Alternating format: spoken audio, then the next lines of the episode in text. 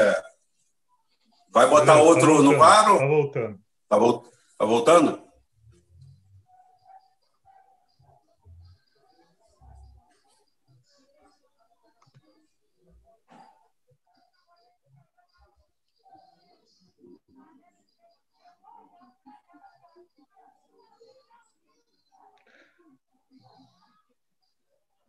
Acho que voltou.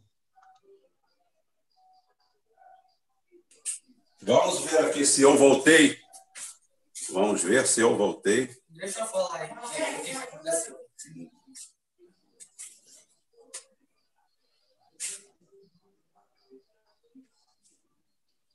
Vamos ver.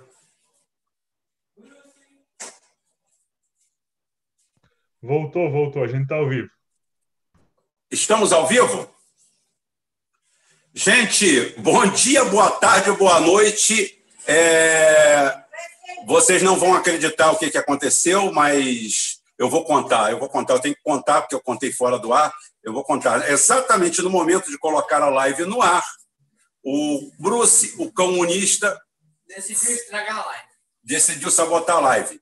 Ele foi lá, derrubou um, uma estrutura de madeira com, com é, vários vasos de planta e ela caiu exatamente em cima da caixa de disjuntores e soltou um fio do disjuntor de alimentação da casa. Acreditem vocês ou não. Não, exatamente quando eu falei bom dia, boa tarde, boa noite. Então agora eu falo bom dia, boa tarde, boa noite, boa madrugada, boa qualquer hora. Essa é a conversa ao pé do rádio. Ah, não. Essa daqui, esse é o portal Rubem Gonzalez, que agora nós temos www.jornalpurosangue.com, sem o BR. Nós estamos lá na Rússia. Não estamos aqui, aqui ninguém caça a gente, por isso que é ponto .com portal é, jornalpurosangue.com, www. Tá? E aqui nós continuamos com o portal Rubem Gonzalez, o Geoforça. Se você não viu a história do Pix, vá lá no Geoforça e assista. Contamos um pouquinho da história do Pix. E hoje nós estamos recebendo o nosso amigo Eric aqui e o Rogério. O Rogério teve algum problema, tá? E deve entrar no meio da live. Ou, enquanto isso, nós vamos tocar com o Eric aqui. E para vocês terem um apanhado do dia, o que ocorreu no dia, a notícia de maior monta vocês vão ver também num vídeo exclusivo, numa gotinha, num Drops, aqui no canal, que é a situação muito mais crítica do que parece. É uma situação totalmente geopolítica, aonde o cachorro, o vassalo e do Bolsonaro e sua equipe, que vive de lamber as bolas dos americanos, sem contrapartida, sem nada, tá? simplesmente é, está cogitando tirar o Brasil, tirar a Huawei do processo de leilão da 5G do Brasil, eliminar, porque segundo consta, é, os os chineses vão roubar nossos dados e vão nos espionar. Ainda bem, né? Porque a gente só pode ser roubar os nossos dados e ser espionado pelos Estados Unidos. A gente não pode ser por mais ninguém. Tá? Como se a gente não fosse espionado todo dia. Mas os Estados Unidos não quer concorrência nisso aí e o Lacau, oh, oh, oh. igual cachorrinho latindo lá para o Trump, é, oh, oh. Legal, a gente, a gente acaba com tudo aqui, não tem problema não. O único problema que existe para o Brasil, para o brasileiro, para mim, para você, para todo mundo, e cada vez está se acostumando a viver com menos, a comer menos, a, a ter pior situação, tirando uma turma aí que está enfiando, porque consta agora né, que o Bolsonaro, outro dia, deu uma declaração dizendo que a corrupção acabou. A corrupção, pelo visto, para ele, era uma coisa eminentemente comunista comunista, porque para imbecil, para imbecil de direita, tudo do outro lado é comunista. Para o imbecil de esquerda, do outro lado, tudo é fascista. Então, os dois ficam tomando conta do cenário, enquanto o Brasil vai afundando nessa lama, nesse lodaçal.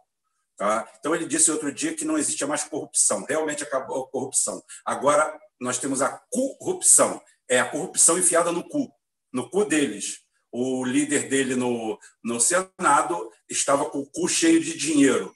Tá? Então é o seguinte: é, realmente eles acabaram com a corrupção. e enfiaram ela no cu, segundo consta é, na grande mídia. Né? Não estou falando nada de novo.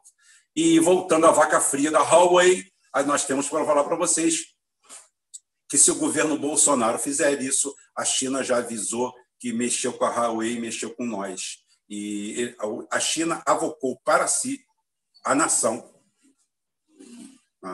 toda a defesa da Huawei, porque a Huawei é uma estatal chinesa privada. Estatal chinesa privada é que na China você pode ter uma empresa privada, contanto que o governo seja sócio dela. Eles criaram um sistema campeão, o melhor sistema do planeta, por isso que eles são líderes mundiais, vão ser cada vez mais e vão colocar tudo isso daí para frente. Eu vou explicar isso num programa à parte, não tem nada a ver com aqui, não. Eu tenho programa para fazer da Covid, para desmascarar a Covid. Não desmascarar a Covid, eu tive Covid, então eu posso falar. É desmascarar a pandemia. A pandemia não existe. A pandemia é uma farsa. Uma farsa movida a interesses. Interesses que vão da China aos Estados Unidos. Passa pela Rússia. Não passa o pano para ninguém. Tá? São interesses. São interesses que, no caso, beneficiam ou criam uma, é um controle de danos. Só que, em cima desse controle de danos, cada um quer tirar sua vantagem. Né? O grupo de Bilderberg quer tirar vantagem de tudo. São os donos soberanos do planeta. Como eu falei, não acredito em Illuminati, não acredito em nada disso, porque Illuminati, se existissem, eles seriam os donos do mundo desde que o mundo é mundo. E essa daí muda. Quem sabe o Illuminati de amanhã não sou eu, ou não é você que está aí do outro lado me escutando hoje. Mas vamos à vaca fria, porque o que importa é isso é o seguinte: eu separei as quintas-feiras para apresentar pessoas do Brasil inteiro que estão iniciando na política, pessoas que têm um projeto político de mudar o Brasil. Todo mundo sabe que eu sou contra a estrutura dos municípios brasileiros, mas é que nós temos aí. Então, dentro disso aí, todo mundo fala assim: a Câmara Municipal da minha cidade só tem bandido. Se só tem bandido, a culpa é sua. Porque se teve 200, 300 candidatos, deveria ter um como tem. Eu conheço na minha cidade vários, inclusive chamei um aqui hoje, o Rogério, é, advogado, amigo meu de longa data, meu advogado também. Então, é o seguinte, que ele é candidato dentro de uma estrutura assim que você pode mudar as coisas. Então você reclama que lá nada presta, mas é porque também você votou em quem não presta. Tá? Então, se a gente conseguir mudar de baixo para cima, já que a gente não está conseguindo mudar de cima para baixo, vamos tentar mudar de baixo para cima. E com isso daí, eu estou trazendo o Eric aqui, tá? candidato Salvador, PDT, para parear, não me atenho apenas ao PDT, mas tenho uma afinidade muito grande com o PDT, por alguns motivos históricos, por outra coisa, e pelas amizades que eu tenho dentro do partido, efetivamente, e principalmente por pessoas que têm a mesma linha de pensamento e raciocínio com a gente. Eric, a bola é sua, pode se apresentar, falar à vontade, não tem problema, que os temas aqui são livres. Pronto. Boa noite, pessoal. Primeiramente, agradeço o espaço que o Rubem Gonzalez me cedeu. É, a nossa campanha tem um problema que é visibilidade, mas acredito que quando alguém me chama para fazer uma live, eu tenho que ir, porque o projeto que a gente está construindo é um projeto que, além de ser algo para mudar Salvador, deve ser um projeto que deva ser um norte para o Brasil inteiro. A gente aqui em Salvador, o meu grupo está construindo um projeto municipal de desenvolvimento mas não é simplesmente um projeto municipal de desenvolvimento para imitar um projeto nacional. É, a gente, quando a gente estuda geografia, a gente é, entende, é, na área do planejamento urbano principalmente, que o planejamento urbano que a gente tem desde os anos 80 para cá é um planejamento urbano neoliberal, focado nas empresas, sobretudo empreiteiras, e isso faz com que o planejamento seja voltado apenas para empresário e para máfia. Então, nosso projeto municipal de desenvolvimento é para inverter essa lógica. É um projeto pra, focado nas pessoas e focado no desenvolvimento através das vantagens do município. Então, é, não é esse cacuete que alguns candidatos pegam para dizer, ó, oh, sou candidato do Ciro, estou defendendo o projeto municipal, mas quando vê, são pautas difusas que estão para defender o mesmo status quo que está aí nos municípios, e a gente continua vivendo o mesmo cenário de sempre. Então, o que acontece? Eu sou Eric Justo, é, eu trabalhei na Petrobras, eu tenho um curso de logística no Senai, sou secretário de núcleo de base da Fundação Ana Brizola aqui na Bahia, sou presidente do PDT aqui na Zona 3. É, organizo 15 núcleos de base aqui no município e esses núcleos de base são a, o norte da participação popular que eu tento trazer para Salvador.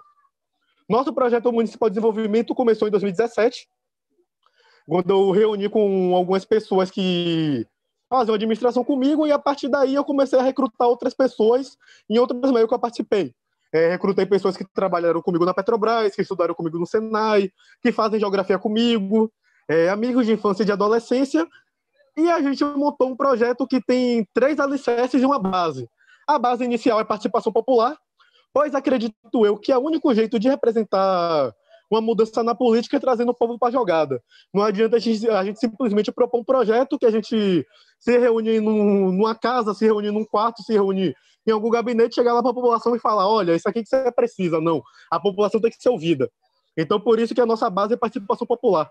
E os três pilares são os pilares que a gente estudou e fez uma pergunta inicialmente pela, pelas comunidades através de uma metodologia de pesquisa qualitativa e os maiores problemas que o pessoal apontou infraestrutura urbana, mobilidade urbana, é, infraestrutura urbana, educação, emprego e renda. E é por isso que esses são os três alicerces do nosso, do nosso projeto municipal, que eu espero discorrer no decorrer dessa live, eu espero que eu consiga dar um norte não só para o povo de Salvador, mas para uma geração que está órfã de lideranças. E hoje eu estou me propondo para ser uma liderança é, que a gente guia a nossa geração para um futuro melhor para o país. E é isso.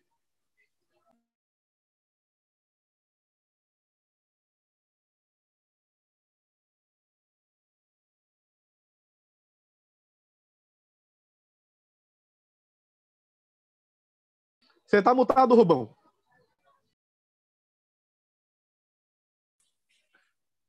Exatamente, é, tava, tava mudo aqui. Hoje, hoje, hoje, hoje, hoje tem sabotagem por tudo quanto é lado, mas é, é só as ondas mentais dos inimigos, mas a gente neutraliza elas. Não tem problema não. Inclusive é o seguinte, é, Vina, eu estou vendo que você está aí nos, no, no, no grupo aí. Se você quiser participar, dá uma meia horinha de participação, eu te dá um, dá um ok aí que eu te mando o like, o link, tá bom? Hein, Vina? Se você quiser, a gente faz isso aí. Mas, voltando aqui, Eric, realmente, as pessoas podem achar que o papo de uma live dessa daqui é enjoado, mas é muito importante. É muito importante você desenvolver a base. Por quê? Porque os partidos políticos se afastaram das bases. Os partidos políticos tomaram esse caminho. As pessoas começaram a aprender a ter tudo tudo, tudo, tudo, tudo, tudo é, pronto, pronto.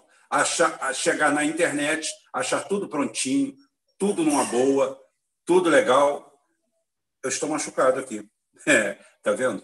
Machuquei aqui. Vou até limpar daqui a pouquinho, chamar a maquiadora aqui o negócio. Então é o seguinte, é a reaproximação com a base, é a reaproximação com o povo, é o olho no olho, é de como você vai falar com o povo como você vai atrair? A rede social é muito importante. A rede social é interessante. A rede social te dá um feedback, te dá um retorno. Você consegue, de qualquer forma, já que os poderosos fazem, a gente também, que é pobre, pequeno desestruturado, a gente, é, a gente, a gente fazer o nosso algoritmo. Ela é boa para isso. Mas ela só é boa quando a gente vai e realmente coloca isso daí em prática. E em prática é como? É pele na pele, é olho no olho, é simplesmente chegar lá e falar para o povo o que é aquilo. O olho no olho, o aperto de mão, o abraço, nada substitui isso. É o contato com o povo. Eu, a minha escola política veio daí. A minha escola é municipal.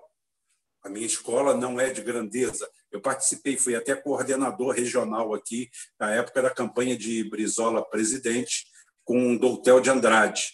Tá? Porém, é, vou, é, falo para vocês que a minha escola é totalmente municipal. Tá? E eu, é, é completando agora, só o seguinte, Cristian, estou recebendo aqui o feedback do Vina. É, pede, manda um link para o Vina, manda um link para o Vina, para o Vina entrar ao vivo aqui.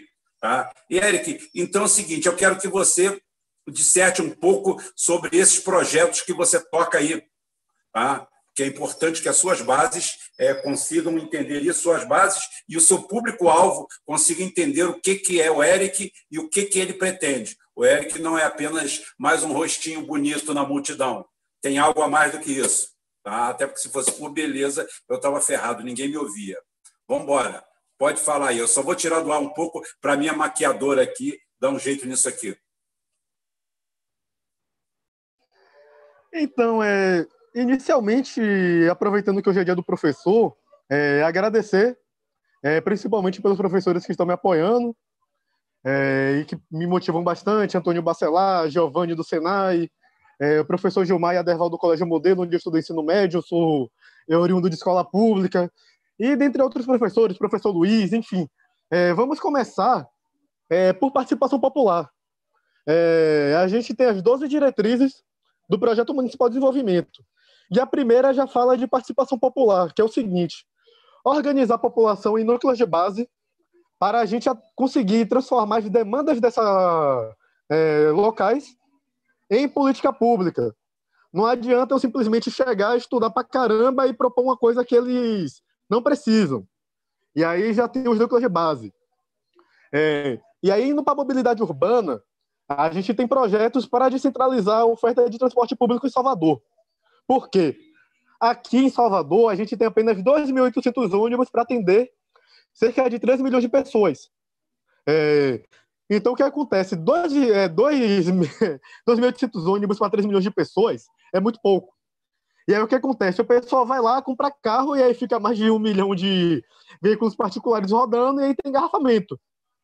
Então, a ideia é descentralizar, é, inicialmente, é, legalizando as vans, que faz um serviço bom aqui, mas são perseguidos porque não tem uma instrumentação é, do plano diretor para trazer elas para a jogada.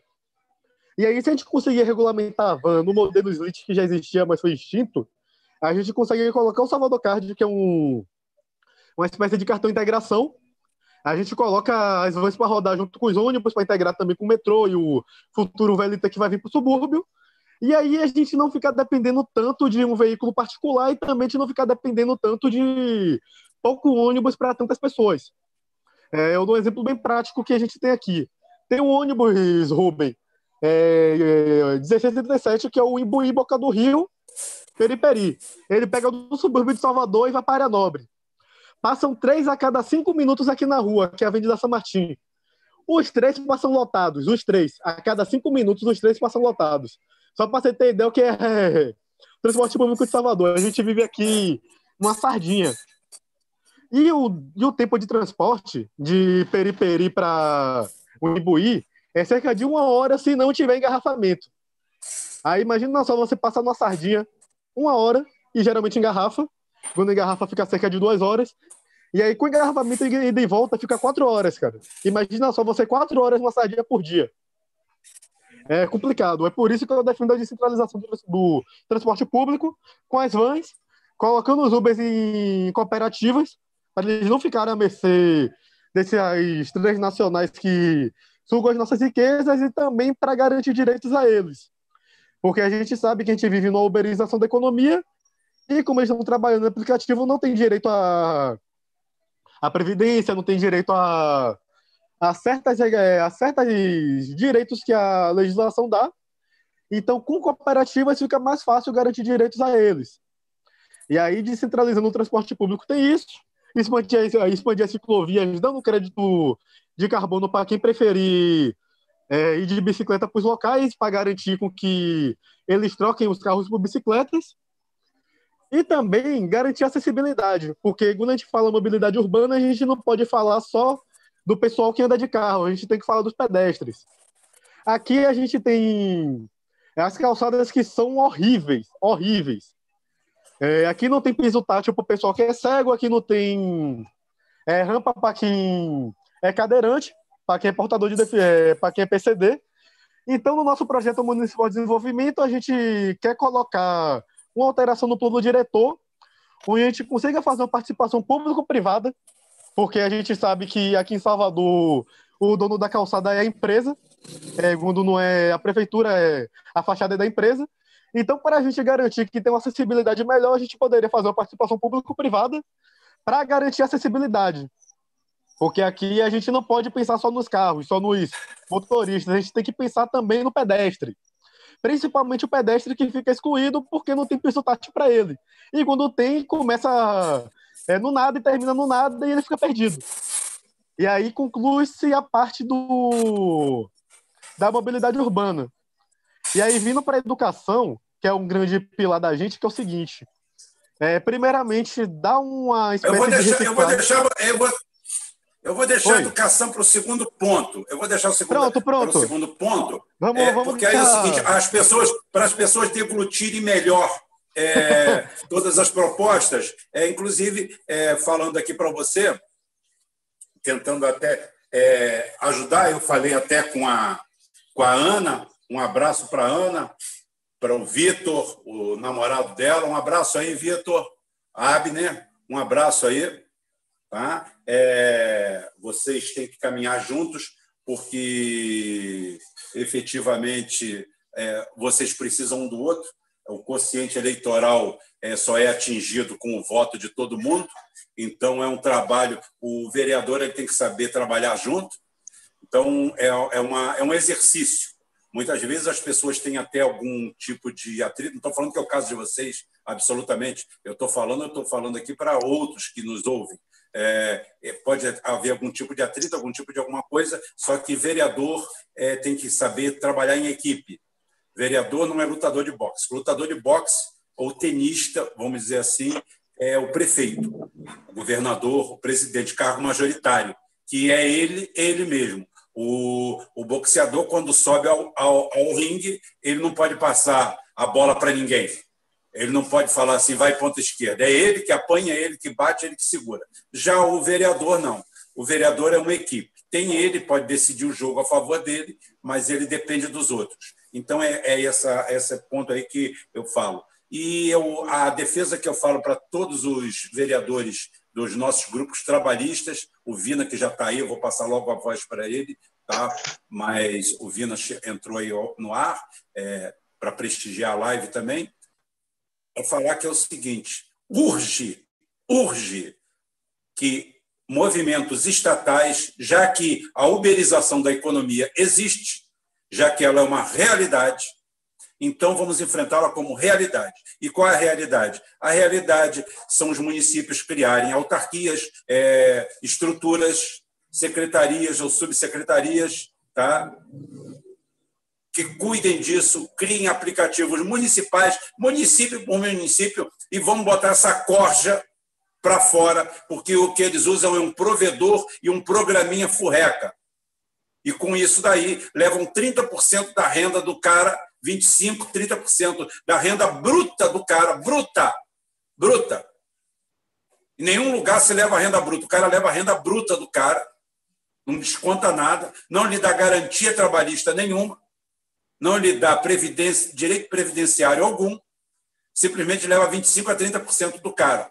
Então, se é para levar 25%, 30% do cara, que o município leve 5%, 10%, 15%, 20%, mas dê previdência, de fundos, de condições do cara comprar carro. E quanto às vans, cada cidade tem a sua característica.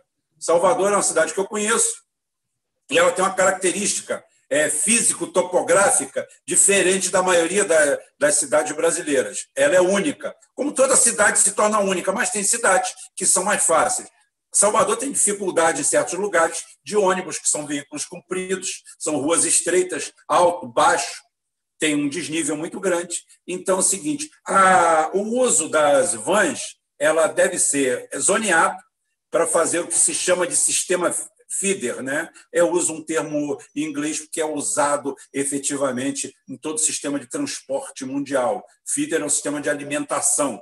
Você alimenta, ela é usada na aviação, é usada em todo lugar. Então você tem que saber dividir. Você tem um sistema feeder. O sistema feeder pode ser feito com Uber coletivo, pode ser feito com sem nenhum tipo de restrição. O cara pode carregar até cinco pessoas dentro do carro dele. O cara pode levar pode levar uma van que leva até um corredor central. Então, você centraliza é, a, o transporte de massa em metrô, Metrô de superfície, que seria um trem mais um pouco mais sofisticado, melhorado.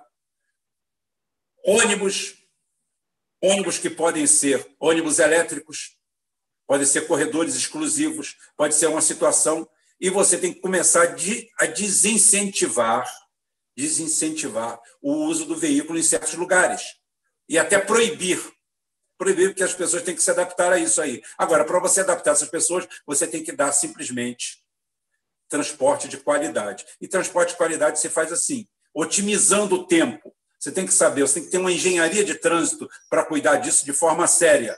Que, quais seriam os principais corredores de Salvador? Estamos falando hoje de Salvador. Os principais corredores são esse aqui. Então, aqui é o seguinte: ônibus articulado, tipo BRT aqui no Rio de Janeiro, ônibus articulados em vinhas exclusivas. Por quê? Porque esse ônibus não passa em engarrafamento, esse ônibus passa direto. E o, e o cidadão que está ali, desde o cara que estava desde 5 horas da manhã, tá? para pegar um transporte da periferia para a cidade, para trabalhar, para ralar, para levar a vida, ele simplesmente pode ir às seis ninguém sabe o que é qualidade de vida de uma hora a mais na ida e na volta para um cidadão, para quem trabalhou o dia inteiro, para quem deixou o couro tá, no trabalho. Então, com isso daí, a gente realmente fecha e acha que deu alguma coisa é, de subsídio aí para o Eric também e para os vereadores do nosso grupo aí de Salvador, as pessoas que pensam em trabalho, pensam em trabalhismo, pensam em nacionalismo. Dessa forma, depois, se você quiser, você também pode completar, Eric, antes de passar para outro bloco, a gente você completa. Mas antes aqui eu estou chamando meu amigo, meu parceiro Vina Guerreiro. Vina, a bola contigo aí, Vina. Olá, meus camaradas. Rubão, obrigado novamente aí por me convidar aqui. Eu estou muito satisfeito hoje, Eric Justo, de você estar aqui falando com o Rubão, porque eu tenho para mim que eu sou uma espécie de padrinho teu. E o Rubão é o meu padrinho. Então, garoto, é que nem Jesus na cruz apresentando Tiago para Maria. Maria, toma que aí está teu filho. Viu? Você que é um irmão meu cristão, um cristão de verdade e não de, e não de garganta. Você toma, ex, ex Rubão, que este é teu neto, como um apadrinhado. Obrigado por, por me receberem aqui. Eu estou muito contente com o que eu estou aprendendo. Hoje eu só vim para saudar, eu não vim para falar muito, não. Eu vou ouvir muito mais vocês aí. O Eric Rubão é um moleque brilhante, velho. É um menino que é um coração tremendo. E ele não é brincadeira, não. Enquanto eu estava falando nos vídeos lá, vamos fazer trabalho de base, vamos sair do computador, vamos aí tal, o moleque já estava organizando por si mais de 10 núcleos de base, Rubão. Então, quando eu conheci esse menino pela rede social, que ele veio atrás de mim, eu fiquei muito feliz. Eu falei, meu, não é possível, ele está botando a parada para fazer entendeu? Ele é um cara que é um, é um xodó também do Manuel Dias, que é o nosso presidente nacional da, da Fundação Leonel Brizola, que toda a mão, o Bão tem que trazer o Maneco aqui no canal, velho. E o, o, o, Maneco, toda a mão que ele fala, os vídeos dele, ele fala, olha, trabalho de base, trabalho de base. Aí agora, quando a gente entrou na, na pandemia, ele falou assim, trabalho de base virtual, trabalho de base virtual.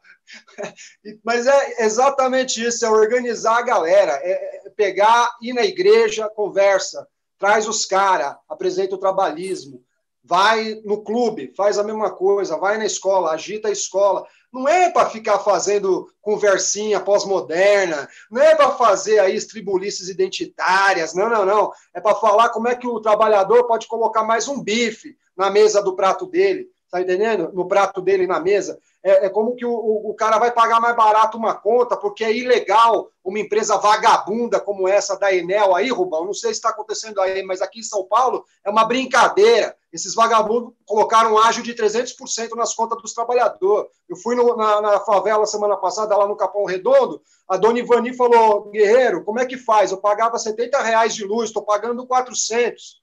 Como é que faz, meu irmão? A gente só pode fazer o quê? É coletivizar todo mundo, chamar os caras para um jogo e falar: vamos chamar um advogado, vamos processar esses filha da puta desses italianos que estão vindo aqui ganhar dinheiro nas costas do trabalhador brasileiro.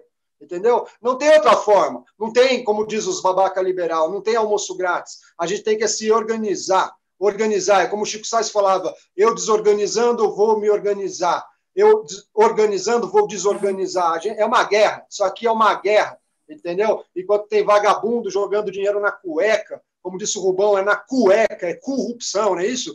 É, esses filhos da puta. Acabou a mamata, né? Não, acabou não. Só trocaram o time em campo, mas o clube é o mesmo. É o clube da, da falcatrua, da picaretagem. A gente não pode compadecer com isso aí, não, meu irmão. É o seguinte: se precisar, nós temos que puxar o fuzil, é o parabelo mesmo, e jogar em cima desses vagabundos. Tem que ser assim, velho. Não é brincadeira o que está acontecendo. Rubão, acabaram os debates, velho. A democracia está se esvaindo pouco a pouco. E aqui em São Paulo, os pilantras aqui, que estão se candidatando, sabe o que eles estão falando? Quem é mais esquerda que quem? Eu quero que se foda a esquerda, amigo. Eu quero saber do povo. Porque enquanto a esquerda fica comparando o tamanho do pinto, sabe o que acontece? A direita nada de braçada. É desse jeito. Aí, Ericão, você é o cara, meu irmão. Você é o nosso menino de ouro, você é o nosso príncipe trabalhista, filho. Você é um menino que você vai longe. Eu tenho orgulho que um dia eu vou trabalhar para você, velho. Tenho certeza.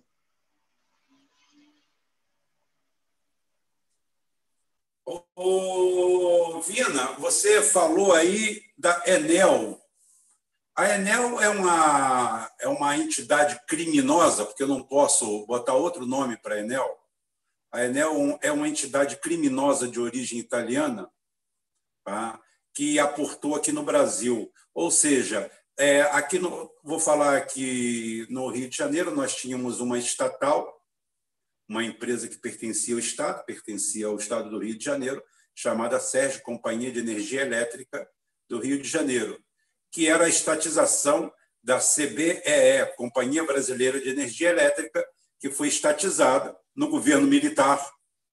No governo militar, foi estatizada, o que joga por terra, talvez, tirando aí toda, toda, todo esse ódio, ódio que exista aí de uma esquerdinha patética em cima do, do governo militar, a gente, a gente fica com essa retórica aí, essa briga uspiana que não leva a lugar nenhum, como disse o Vina, uma, uma briga idiota, porque eu não troco o Geisel por toda essa esquerda que está aí no Brasil hoje. Eu não troco o Médici, eu não troco o Médici por toda essa esquerda que está aí hoje.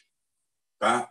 Toda ela, toda ela de bolos de todo mundo, de essa merda, esse cosplay de pobre, como eu chamo. Tá? Então é o seguinte: nós temos essa Enel, essa empresa criminosa que está aqui no Brasil, a, a coisa de um mês e meio atrás, é, meu irmão recebeu uma notificação. Eles estavam. Eles têm um, eles têm um código lá para esse crime que eles cometem.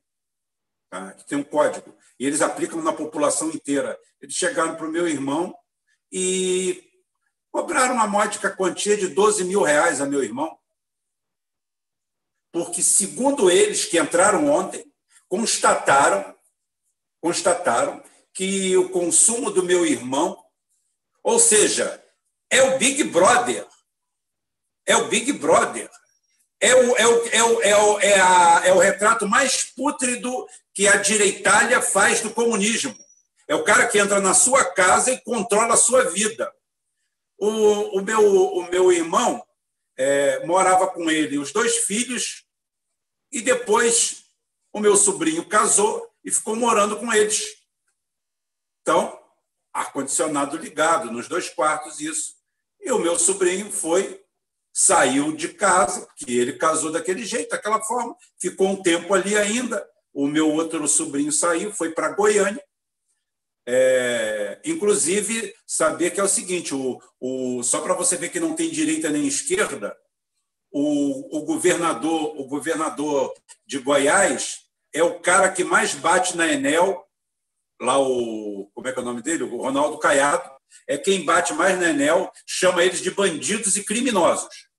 Chama eles dessa forma, porque eles não passam disso. Uma quadrilha estatal porque a Enel é uma estatal italiana, ou seja, nós não podemos ter estatal, mas podemos trabalhar e ser escravizado por estatais de outros países que vêm para aqui. O cara simplesmente chegou na casa do meu irmão e falou assim: olha só, você consumia tantos quilowatts até tal, tal mês de tal ano. De lá para cá, você parou de consumir tanto. Portanto, agora eu me acho no direito de cobrar essa diferença.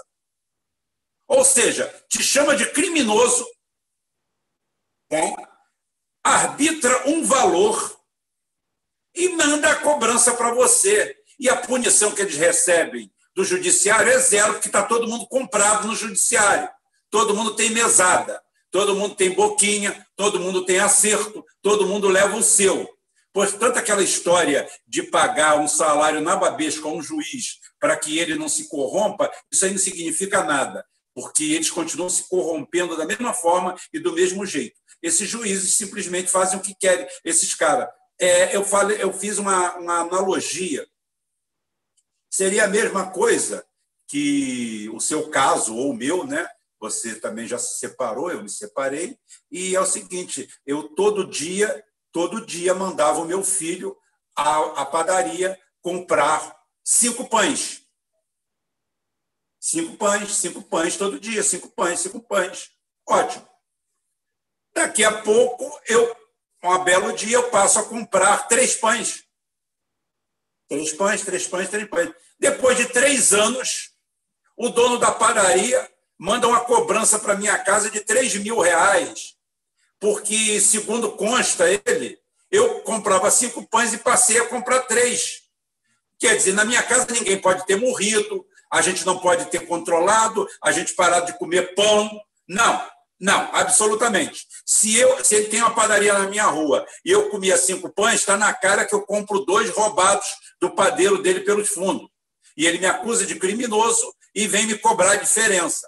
É isso que esses bandidos da Enel fazem, essa quadrilha, quadrilha, quadrilha, isso que deveria ser a atitude do, do Supremo, não filho da puta de um ministro do Supremo dizer que está obedecendo critérios técnicos e bota um narcotraficante na rua que ofereceu 10 milhões. Olha só, esse narcotraficante ofereceu 10 milhões para os policiais que o prenderam. Os policiais que o prenderam, que ganham fortunas entre 3 e 8 mil reais por mês, não aceitaram os 10 milhões.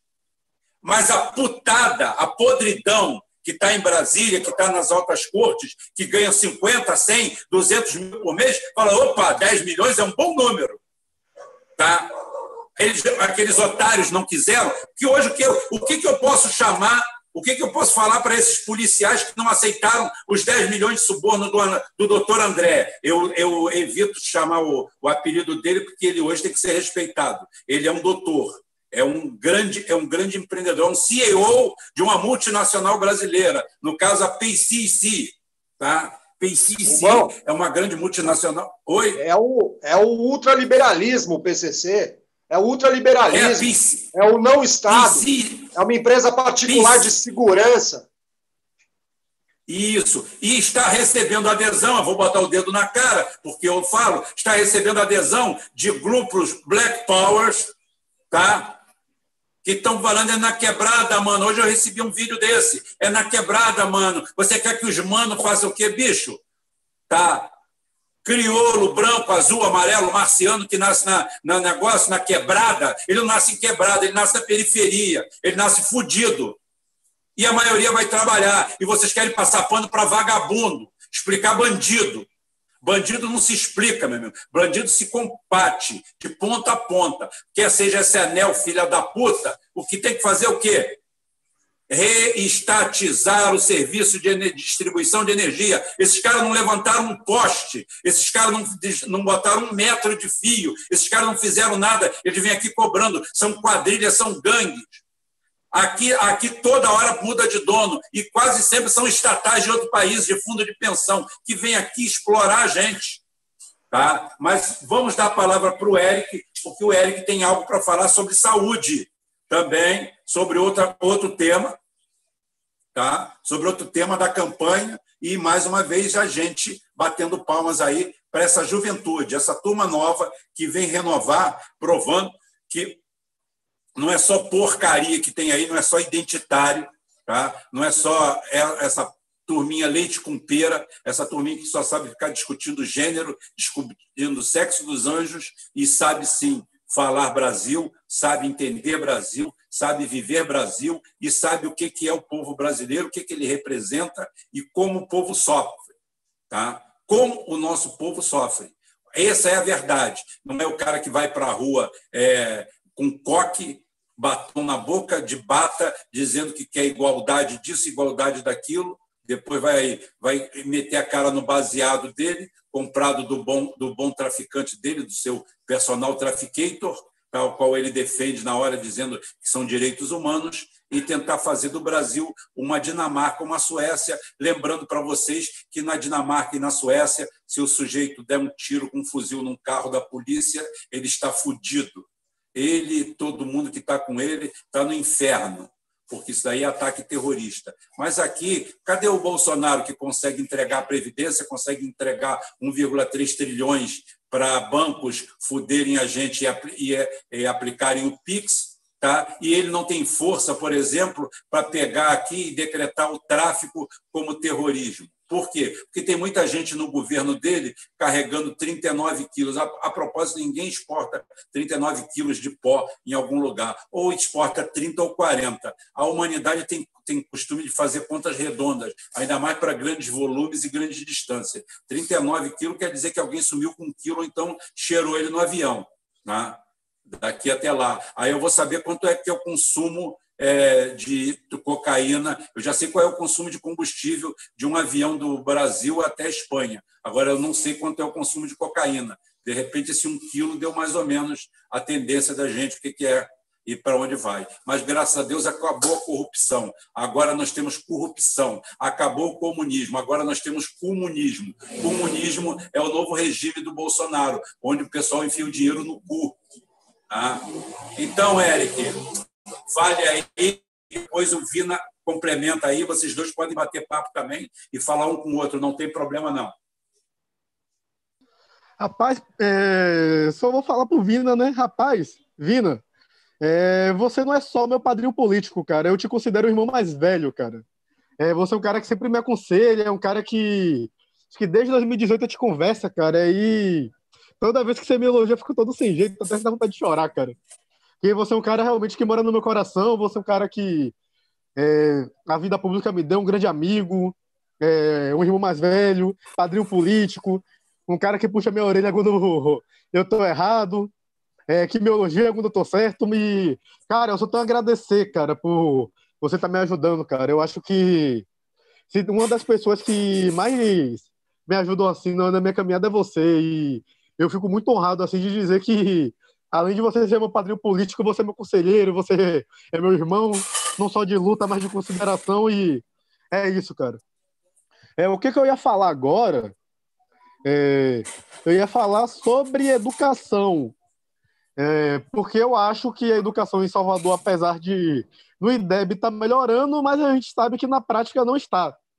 Porque aqui o IDEB a gente mede o quanto a pessoa aprende português e matemática.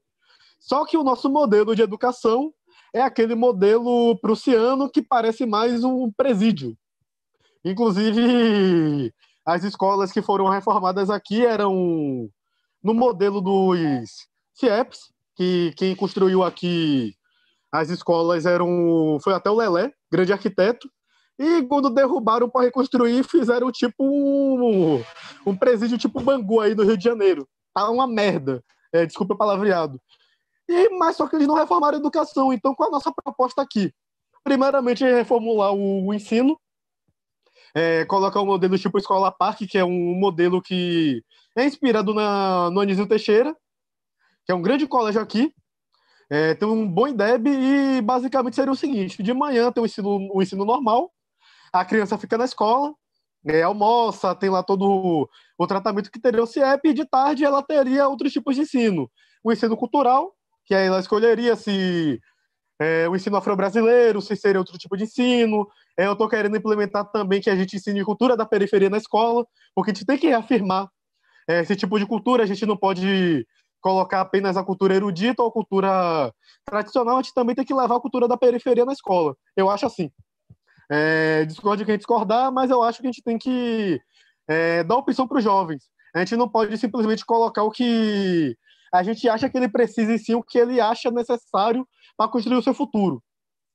É, a gente coloca outro tipo de ensino mais técnico, colocar direito, economia, é, contabilidade, isso se ele quiser, é, colocar ensino de música, e no decorrer do ensino dele, nesses quatro anos do Fundamental 2, que é onde a prefeitura também é responsável, os melhores a gente encaminhando é, para onde ele possa ter emprego. Por exemplo, a gente tem a lei da aprendizagem que é do governo federal, mas a gente pode utilizar a força da prefeitura para poder efetivar essa política pública. É, o menino que se engajou bem é, nas matérias de ciência social aplicada, a gente pode colocar, é, por exemplo, nas secretarias da prefeitura. É, colocar a lei da aprendizagem, colocar pelo menos 5 a 15% dessa molecada para dar show de bola lá na prefeitura e em alguma outra autarquia. É, o pessoal que está dando show de bola no. É, aprendendo música, aprendendo cultura, colocar em algum coletivo, colocar em alguma organização social para dar aula também. E aí ganhar o seu, o seu também. A gente pode articular isso muito bem. E eu acho que tem que ser assim. A gente tem que também colocar metodologia ativa, que é um. Inclusive, um professor é, que me ensinou sobre isso, que é o Elias Barbosa, que me deu um projeto muito bom, e eu estou defendendo, que é não só reformar a, a base curricular dos alunos, mas também ensinar os professores a mexer é, nas tecnologias. Ele é um grande pesquisador dessa área, ele trabalhou no Instituto, Instituto Anísio Teixeira, se eu não me engano, ele é professor da Escola Parque também, e é um grande pesquisador. Então, qual a ideia? A gente pegar os professores, pegar essas ferramentas da Google que estão na moda, que ajudam realmente os alunos, e colocar para os professores aprenderem a mexer, porque não adianta a gente colocar para o aluno aprender se o professor não sabe mexer.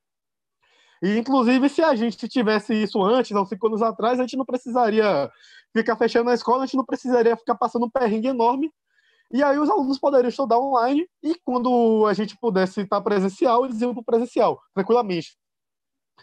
E a outra, eu acho que já falei os três pontos. Eu acho que já falei os três pontos sem querer. Mas é basicamente isso. É mudar o ensino, a base curricular do, da prefeitura, do Fundamental 1 e 2.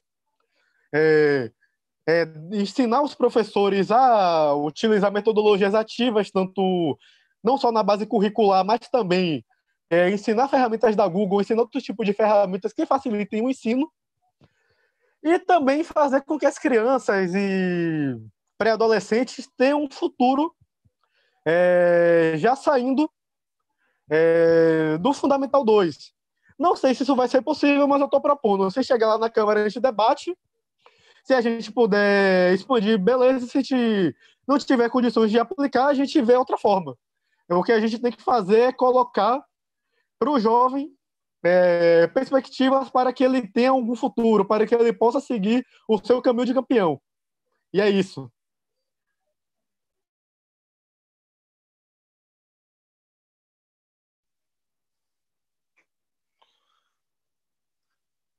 Vina, eu estou aqui ouvindo o, o, Eric falar aqui, é muito louco. E eu diria só para ele ter umas percepções, Rubão e Eric e todos os camaradas aí reunidos. É, eu, eu acredito, Eric, que a gente está num problema econômico agora no país que vai, infelizmente, pelos índices dos repasses que os municípios recebem, vão prejudicar o orçamento a partir do pleito do ano que vem. Então, o cobertor vai ficar mais curto do que já é usual. A melhor maneira da gente adaptar o que é o Plano Nacional de Desenvolvimento do Ciro lá para um plano municipal, ao meu ver, é a gente colocar aquela verve holística para todos os setoriais, para todas as políticas, para todos os planos municipais, plano municipal de educação, plano municipal de segurança, plano municipal disso, daquilo, de alimentação. E aí, porque a gente tem um problema também que é o seguinte: de quatro em quatro anos, ou de dois em dois anos, tem o PPA, o Plano Plurianual, é, tem PDO de oito em oito, tem uma cacetada de coisa, tem PPA, já falei, enfim, tem uma série de coisas que, infelizmente, a gente não consegue fechar um orçamento para planos de 10 anos com propostas que vêm de dois ou de quatro em quatro anos, porque muda o governo e a gente fica feito caranguejo, valsando para a direita e para a esquerda, porque é isso que acontece no pêndulo da política democrática, por isso que eu sou um cara um pouco mais autoritário, e acho que a gente tem que levar a sério políticas de longo prazo. Eu acho que, ao meu ver, salvar o futuro dessa nação é aplicar na educação de base, educação infantil. E aí, eu estava aprendendo com o nosso amigo, o Stabile, o Eric, que, aliás, é um cara bom para o Rubem trazer aqui para o canal, porque é uma mente brilhante, já foi secretário de Educação lá de São Caetano.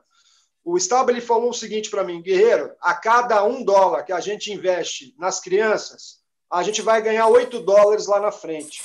Então, eleger a política de educação infantil, a política, a educação de incumbência municipal é salvar o futuro da nação, porque a, a nação enriquece. Essa molecada vai estar bem nutrida e vai estar bem consciente da, da sua, dos seus direitos, da sua manifestação de cidadania, que não vai se deixar, ao ser adolescente ou adulto, ser ludibriado por vagabundo picareta que pede ano bienalmente, pede, pede voto bienalmente. Eu acredito que a gente teria que passar por um projeto que, assim, tem que requalificar as áreas públicas do, da, da prefeitura, eu tenho certeza que Salvador deve ter muita, e é o seguinte, levar todos os aparelhos para próximo das áreas das escolas municipais. Então, a Guarda Civil aí de, de, de, ou a base da PM, se não tiver a Guarda Civil, tem cidade que não tem, tem que estar tá na escola. Tem que estar tá lá na escola também o escritório do Conselho Tutelar, do lado da escola.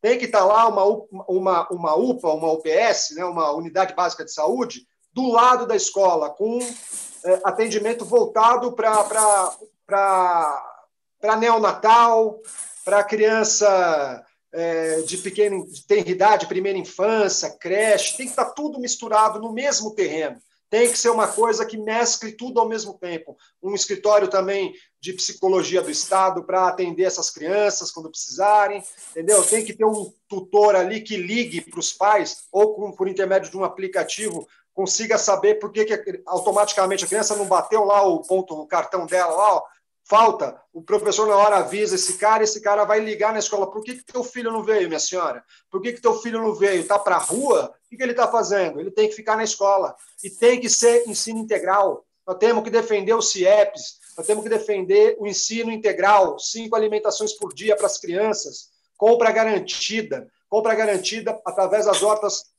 urbanas do entorno aí da cidade de Salvador, a gente tem que garantir que os uniformes das escolas não sejam feitos na puta que pariu. Tem que ser feito, sabe por quê? Pelas costureiras dos bairros. É, é, é essa coisa. O dinheiro tem que circular dentro da cidade. Nós temos que criar uma potência. Cada capital brasileira é uma potência exuberante. E a gente está vendo o nosso dinheiro, o nosso suor indo para lucrar em euro e em, em dólar. Tem que acabar com essa porra.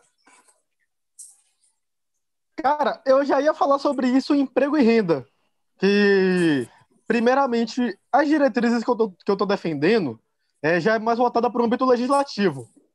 Então, a gente está pautado mais no plano diretor, que 90% dos políticos de Salvador não sabe o que é. É, é a lei orgânica do município e também garantias constitucionais é, tanto do Estatuto das Cidades, tanto do artigo 182 e 183 da, da Constituição, que fala de política urbana. Mas eu concordo bastante, cara. Mas questão mais de investimento mesmo já é coisa da prefeitura. Mas, evidentemente, a gente vai cobrar.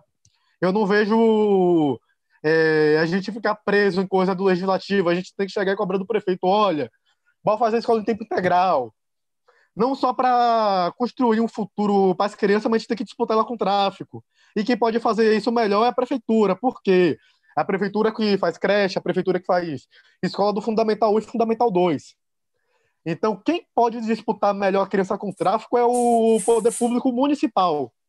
E chegando para emprego e renda, a gente tem uma proposta bem ambiciosa, que se você for liberal, a nossa proposta é um choque de capitalismo no município, e se você for mais à esquerda, a gente está defendendo a construção de desenvolvimento de forças produtivas para uma socialização melhor dos recursos em Salvador. Para você ver como no projeto é bem amplo. Para vocês terem ideia, aqui em Salvador, o pessoal que me apoia, tem gente que vota em Olivia Santana, tem gente que vota no Bruno Reis, tem gente que vota até no candidato de Bolsonaro, mas está comigo. Porque nosso projeto é amplo. A gente não está aqui para ficar defendendo uma coisa ou outra, a gente quer fazer uma legislação para todo mundo.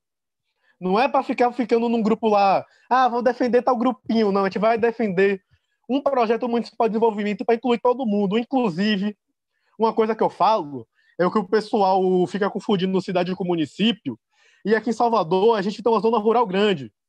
E essa zona rural é, tem comunidades quilombolas que produzem a nossa alimentação. A gente não pode deixar esse pessoal de fora. Por isso que o nosso projeto é municipal, não é projeto de cidade, é projeto de município. E agora falando de emprego e renda.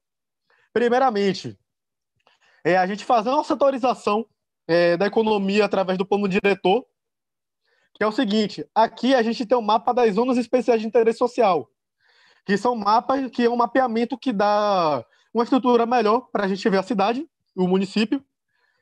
E a gente tem três zonas que a gente quer trabalhar inicialmente. Tem em vermelho, que é as favelas mesmo, a amarela, que são construções em, em zona de. de é, como é mesmo? É ambiental, é, de proteção ambiental, e tem um mapa que tem a prefeitura, que é onde a prefeitura tem um terreno e não utiliza. São zonas subutilizadas ou não utilizadas. É, em vermelho, que, a, que a, são as periferias, é levar a transformação urbana localizada, que é o artigo é, 333 do Plano Diretor de Salvador, que é basicamente pegar toda a zona periférica, fazer um planejamento com a população e levar algo que faça com que a população tenha a sensação de pertencimento. É, para a gente é, levar drenagem sustentável, levar melhor valorização urbana. É, no caso das, das zonas onde tem construção de casas em terreno ambiental, a gente leva algo parecido. E no mapa das, do terreno onde está é, subutilizado, é, levar uma coisa que eu chamo de zona econômica produtiva.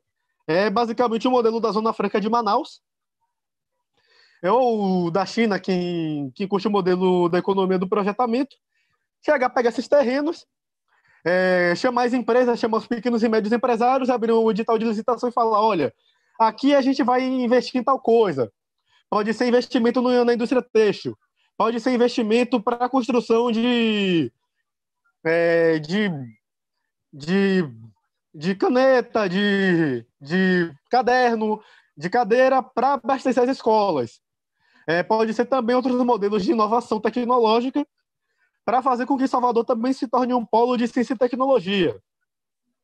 Bem como as zonas que estão em zona ambiental, a gente pode levar uma indústria sustentável, é, tanto com recurso público, tanto com recurso privado, e também a gente pode pegar dinheiro emprestado do NDB, que é o Banco dos BRICS, que libera linha de crédito extremamente barato é, para construir indústrias sustentáveis.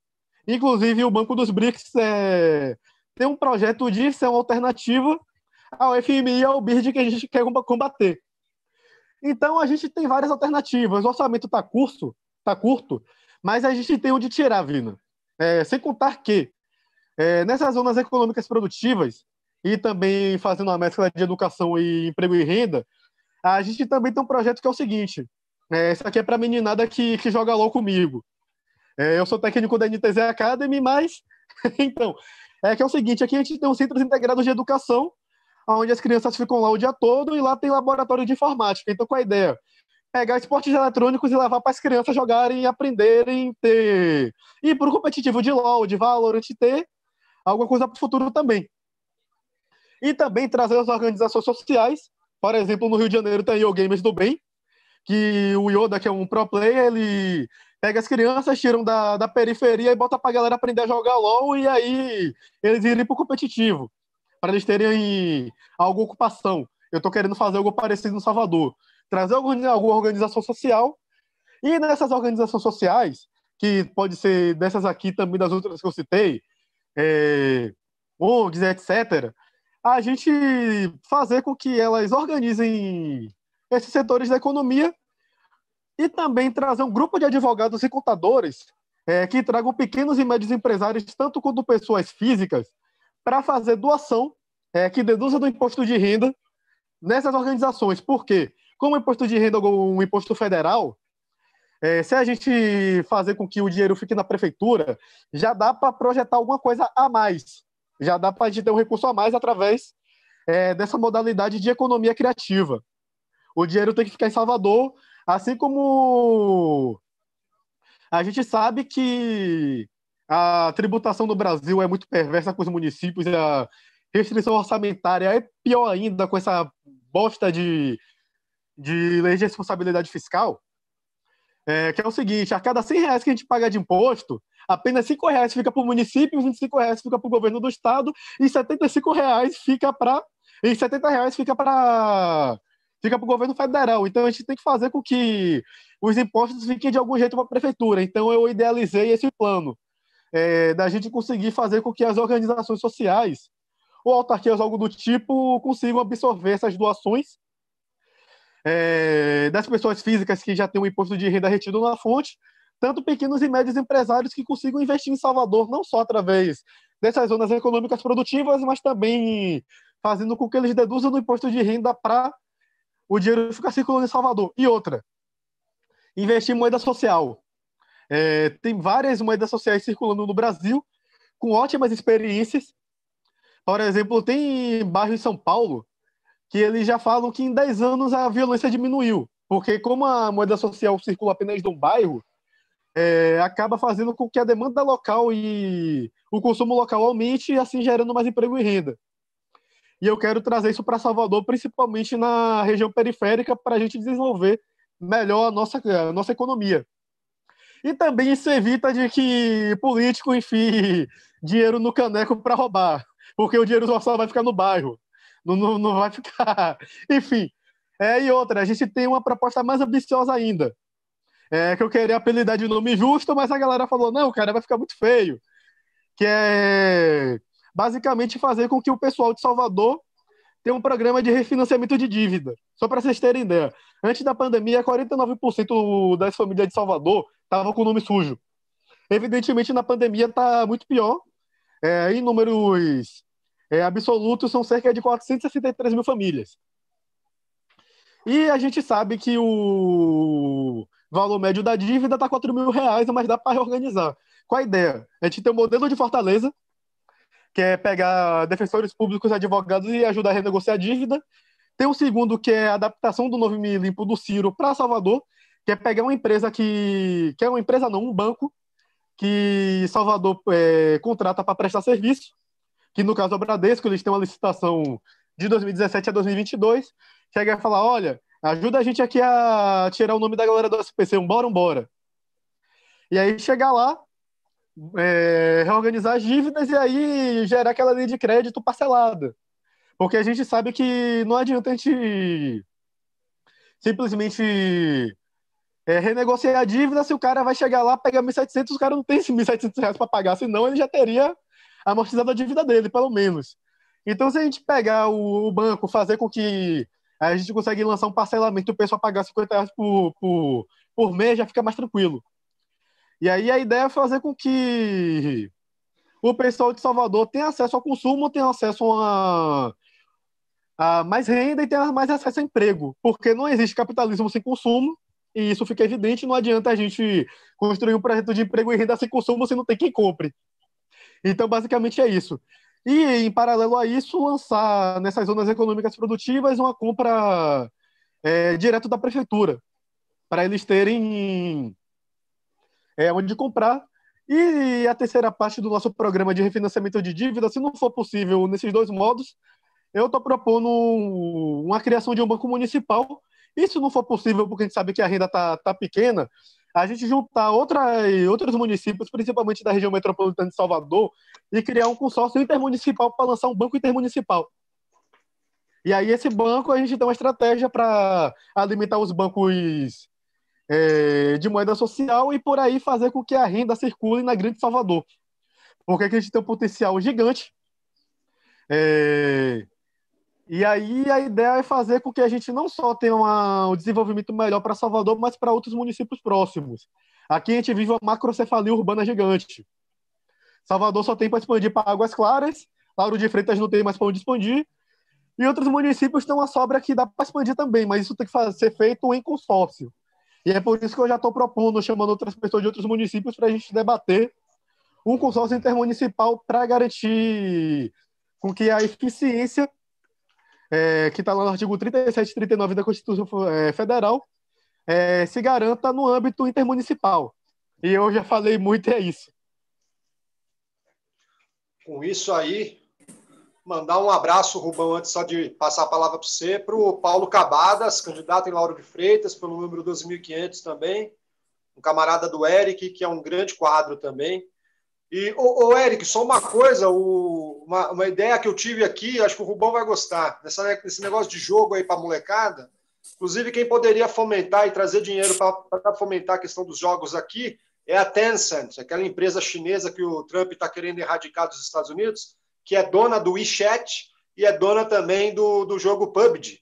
Né? Você pega uma empresa dessa, enquanto os, os, os vagabundos lá do norte é, afastam, a gente traz para cá, manda eles financiar a questão de coisas eletrônicas para as periferias. Os caras vão adorar esse tipo de projeto, inclusive implantação do 5G junto com essa porra toda, a gente já mete o, o, lance dos BRICS no meio dessa porra. Aí a gente tem que trazer os russos e os chineses para perto, né? Aí, Rubão.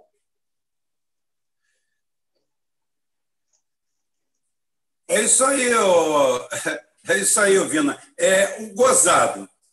É, estrategicamente, estrategicamente, qualquer investidor, qualquer cara malandro do mercado, o que, que ele faz? Ele fica atrás da moita quando os outros estão brigando para tirar a vantagem, tirar algum benefício. O Brasil o que, que faz? Igual um cachorro vira-lata, vai lamber o cu dos Estados Unidos. Vai servir de chiqueiro. Como você falou, ah, o Vina está falando para os chineses que o Vina ama os chineses. Não, eu amo a briga entre eles, eu quero tirar vantagem. Você poderia estar agora para os Estados Unidos e falar, bicho, eu te apoio, mas o que, você vai me dar? Ou seja, a troco de banana verde, mandioca empurrada no rabo, tá? a gente apoia todas as, todas as ações dos Estados Unidos. Chega um momento que é tanta ignorância que você acha que deve ser uma estratégia muito fina. Mas não é não. É porque o Bolsonaro é um imbecil. O Bolsonaro é um sujeito tão limitado, tão limitado, que a gente acha que aquilo ali dele é uma estratégia. Não é não. Ele consegue enxergar os Estados Unidos, que ele conhece os Estados Unidos, conhece a cultura, é, a cultura através da televisão, da TV Globo. A TV Globo, que ele tanto critica, é, são por onde o Bolsonaro olhou o mundo até hoje. O Bolsonaro é um perfeito idiota. Idiota naquela acepção direta da palavra, que ele não tem conhecimento histórico, geográfico, geopolítico, de porra nenhuma. Eu duvido que se eu botar um mapa, um mapa mundi, um, um planisfério que se chama, né? A gente chama de mapa mudo, né? Mapa mundi mudo, aquele que você coloca só o desenho, não coloca os países, e eu vou dar dois ou três países, ele fala da Coreia do Norte, eu duvido que ele acerte onde é. Eu duvido que ele saiba onde ele está. Ele é capaz de errar os Estados Unidos. Tá? Porque ele é um perfeito idiota que nada explica. Não existe nível de subserviência a esse ponto que ele está levando o Brasil. Não existe. E para o Eric. Posso te dar um dado? Pode. Eu posso te dar um dado? Olha só. É, inclusive, eles até mudaram o site do. que a gente olha a balança comercial. A gente dava para ver de vários anos anteriores, agora só dá para ver de ano passado e desse ano. Então, o que acontece? Em 2019, o nosso déficit da balança comercial com os Estados Unidos, ou seja, é, a diferença entre exportação e importação, era 370 milhões de dólares. Você sabe quanto está é, o déficit desse ano, de janeiro a setembro? 3 bilhões de dólares, cara. Tá 10 vezes maior. É claro. 10 vezes maior, cara. 10 vezes. Não tem explicação, cara. Não tem explicação. Aí, não, mas aí, calma, calma, calma, calma. Aí nós vamos, nós vamos agora arrumar uma briga, um inferno, é, com quem dá um superávit é, de aproximadamente 25 a 35 bilhões de dólares por ano para a gente, que é a China. Vamos brigar com a China. A gente come da China, vive da China, tá? Como eu falei, a China é aquele país comunista, porque o comunismo deu errado, que deu certo foi o capitalismo. A prova é o Brasil. Eu já botei várias vezes aí, já tem vários vídeos no ar mostrando o parâmetro de comparação, que em 89, quando nós entramos de cabeça no neoliberalismo e os chineses criaram um modelo comunista perfeito para eles e perfeito para o mundo, perfeito para qualquer lugar, eu sou fã absoluto do modelo chinês, é imbatível. E eu vou fazer um programa só sobre isso, porque não caberia ficar falando sobre isso aqui agora. O modelo chinês é imbatível, ganha de todo mundo, não tem como ganhar do chinês. O chinês vai mandar no mundo, sim. E vou dizer aqui, vou deixar só uma dica para você, Eric.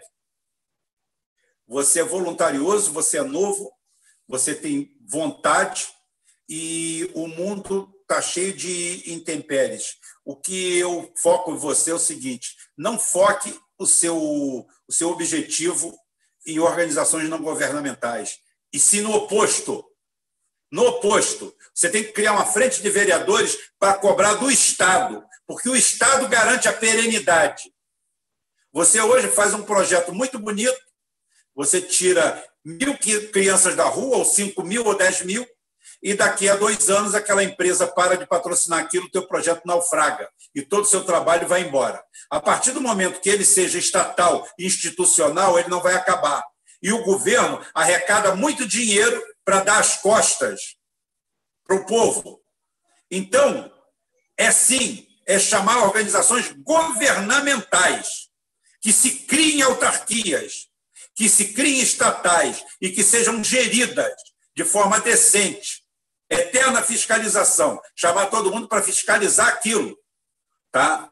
Porque todo esse projeto que você está falando, essas unidades centrais descentralizadas, descentralizadas em relação ao governo central. Você tem a prefeitura, uma cidade como, como Salvador, tem milhões de habitantes, tem uma periferia. Salvador parece muito com o Rio de Janeiro, aonde você tem área nobre, tá? É, área central e área periférica e favela. Salvador é a cidade que talvez mais pareça com o Rio de Janeiro, tá? no Brasil. Assim, a distribuição geográfica e até topográfica, por uma cidade também que tem um relevo é, é, constante, uma mudança de relevo constante, com morros, com tudo isso aí. Agora, o que a gente tem que chamar é o Estado para assumir suas responsabilidades. Inclusive cobrar do Estado que se criem autarquias e unidades não politizadas, técnicas. Que se monte concurso para, para suprir aquelas vagas ali. Para se criem cargos como esse daí. Você vai ensinar, ótimo. Você bota uma central de gerenciamento de mídias, uma central de gerenciamento cibernético, aonde você cria mão de obra, aonde você faz contratos com essas empresas chinesas, aonde você traz tudo isso aí, pergunta quem tem o para te dar, ótimo, mas via Estado, porque o controle nosso é total, o controle nosso é total. Eu sempre eu bato muito nas ONGs, por quê? Não em todas as ONGs, que tem organizações não governamentais. Mas a maioria das, das, organizações não governamentais brasileiras gostam de viver de verba pública. Se elas são não governamentais, elas não têm nada que pegar dinheiro público. Ah, mas mesmo assim, acontece. Então é o seguinte: o que, que eu falo? Volte a reassumir suas funções. Unidades, unidades descentralizadas, da administração central, sim, como o Vina falou. Você pega uma área de 5 mil metros na periferia e ali você bota o batalhão, bota o SAMU, bota isso, bota aquilo, bota aquilo. Você cria um núcleo, um núcleo que cuida daquela área ali, uma subprefeitura digna, tá? onde tem um administrador municipal, uma equipe que cuide da administração e todo aquele núcleo, se puder, se puder você bota, se tem uma delegacia, a delegacia tem que ir para ali, tudo tem que ir para ali, que é um lugar onde você resolve tudo, tá? É um centro administrativo, tá? Pronto, pronto, mas é, é porque eu falei muito rápido e não deu para explicar direito, mas não é tipo jogar tudo para as ONGs, é, é bota cada um no seu quadrado. Não, eu, eu, eu, eu falo, eu falo porque é o seguinte, hum. Eu não, eu falo que é o seguinte: a gente não pode fazer isso e simplesmente chegar para o para a prefeitura e falar assim: isso, eu vou me batalhar, vou me rebentar aqui na rua procurando parceiros, procurando todo mundo, enquanto você fica de flosô cuidando de rapar o dinheiro da administração municipal. Então é o seguinte: vem para cá, vamos fazer junto, vamos trazer os empresários, vamos dar benefício para os empresários. Vamos fazer o que as ONGs oferecem. Tá? É exatamente pode isso. Falar, pode falar, depois o Vina pode. Exato. Inclusive, eu esqueci até de falar outra proposta, é, que é a seguinte: a gente criar um observatório, superintendência ou algo do tipo, para a gente monitorar a atividade econômica de Salvador. Por quê? Só para você ter ideia, Rubi, é, aqui em Salvador, dois terços da população economicamente ativa de Salvador não têm carteira assinada. E isso é um dado antes da pandemia. É, porque é muito fácil eu pegar e bater em dado econômico agora. É, eu não faço isso, eu sou uma pessoa mais honesta. Então, o que acontece? É, apenas 34% é, da população economicamente ativa de Salvador tem alguma ocupação formal. E aí, o que acontece? Qual a ideia? A gente fazer uma superintendência para fiscalizar isso, para a gente poder ver o nível de atividade econômica do município, fazer pesquisa, é onde a gente pode pegar e aplicar o planejamento urbano localizado, onde a gente pode levar emprego e renda.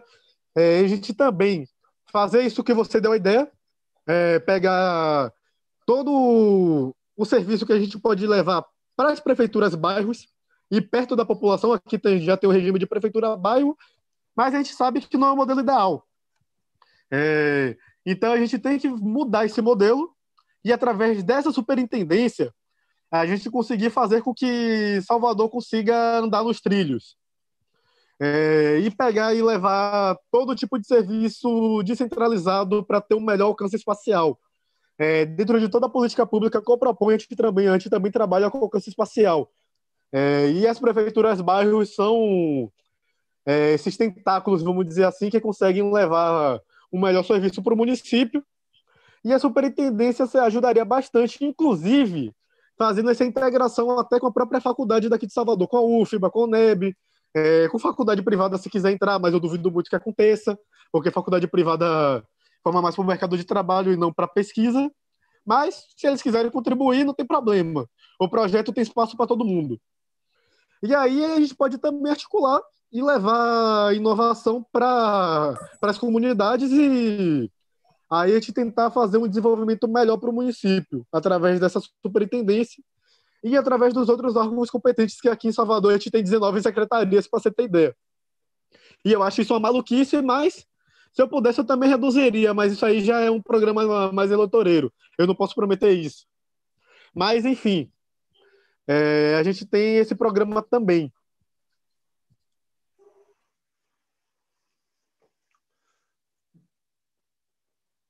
O, o problema não é a quantidade de secretarias. O problema é o que elas fazem. Qual, qual o resultado? É o balanço disso aí. Você tem que ter uma secretaria, você tem que ter um balanço. Um balanço econômico e social, que nem sempre o balanço econômico justifica uma, uma secretaria. Tem secretaria que a única atividade dela vai ser gastar e torrar dinheiro para os olhos dos economistas para os neoliberais, para todo mundo sair, deve ser o fim da picada. E não é. Se você tem uma Secretaria de Ação Social, ela é um sorvedor, tecnicamente, ela é um sorvedor de dinheiro. Tá? Ela foi feita para isso. É a mesma coisa que eu falo para as pessoas. É, o governo não foi feito para dar lucro, o, a Previdência não foi feita para dar lucro, é, as estatais não foram feitas para dar lucro.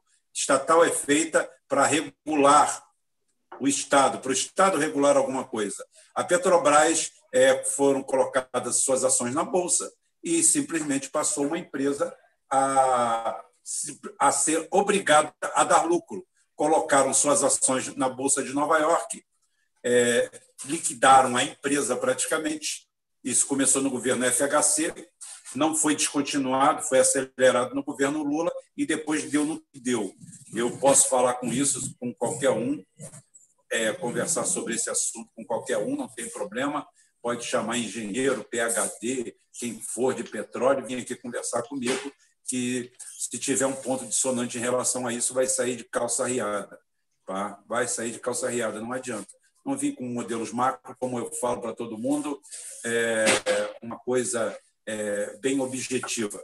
A Petrobras não presta, a Petrobras é isso, a Petrobras é aquilo. Se você está torrando a Petrobras hoje Tá? É da onde? Por que a Petrobras ficou desse tamanho? Foi você que fez ela? Não, você chegou lá agora. Você é um abutre, você é um parasita. Chegou agora um vagabundo lá como presidente da Petrobras, tá? um canalha, um canalha, canalha, canalha, é, dando pitaco, caramba. O cara nunca construiu nada da Petrobras, nem em lugar algum. Um tremendo de um canalha, torrando tudo que é da empresa, dizendo que está fazendo um trabalho em seis meses que duraria seis anos, como se destruir patrimônio alheio, alheio e levar propina, por isso que todos eles levam propina mesmo, pode processar, estou cagando e andando. Só que as propinas são oficiais, são em nome de consultorias, como quem as empresas que estão comprando é, combustível lá fora e trazendo para o Brasil e as nossas refinarias, com algumas até com 60% de sua capacidade ociosa, estão levando propina. Estão levando propina por quê? Porque estão atuando no mercado que não existiria se não fosse criado artificialmente por ações do governo.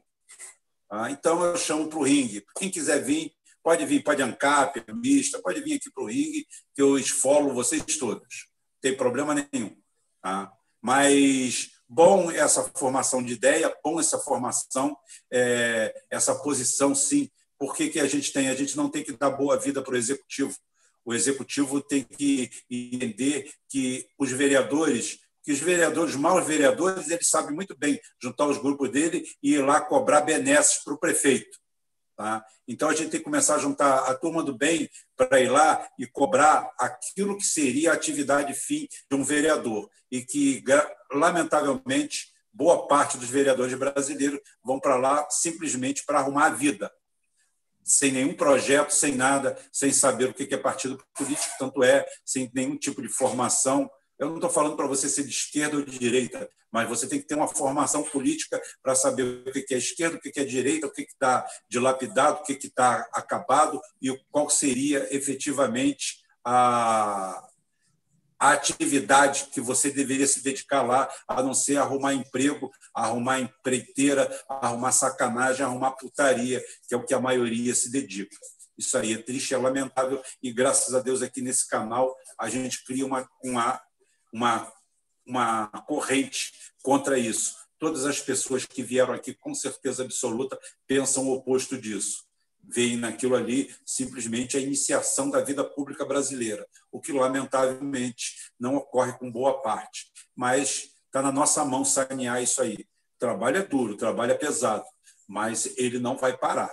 A gente vai continuar aqui. Eu sempre falei, é, eu continuo brigando, não é bem para mudar o mundo, é para o mundo não me mudar. Ah, já vai ser uma grande vitória. Ah, então, é, é isso aí que eu faço. Ô, Vina,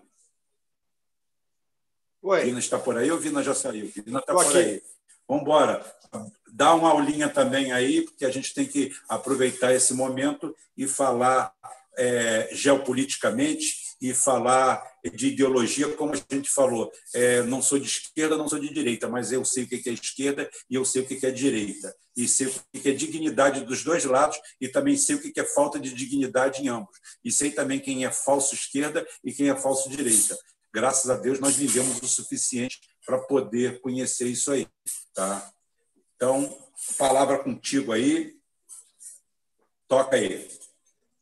Bom, é isso aí, Rubão. O, trabalhador, ele não quer saber muito negócio de esquerda e de direita. Isso aí é churumela de internet, velho. A verdade é que o trabalhador quer saber o quanto que ele vai ganhar, como que ele vai poder consumir, como que ele vai poder tocar a vida dele.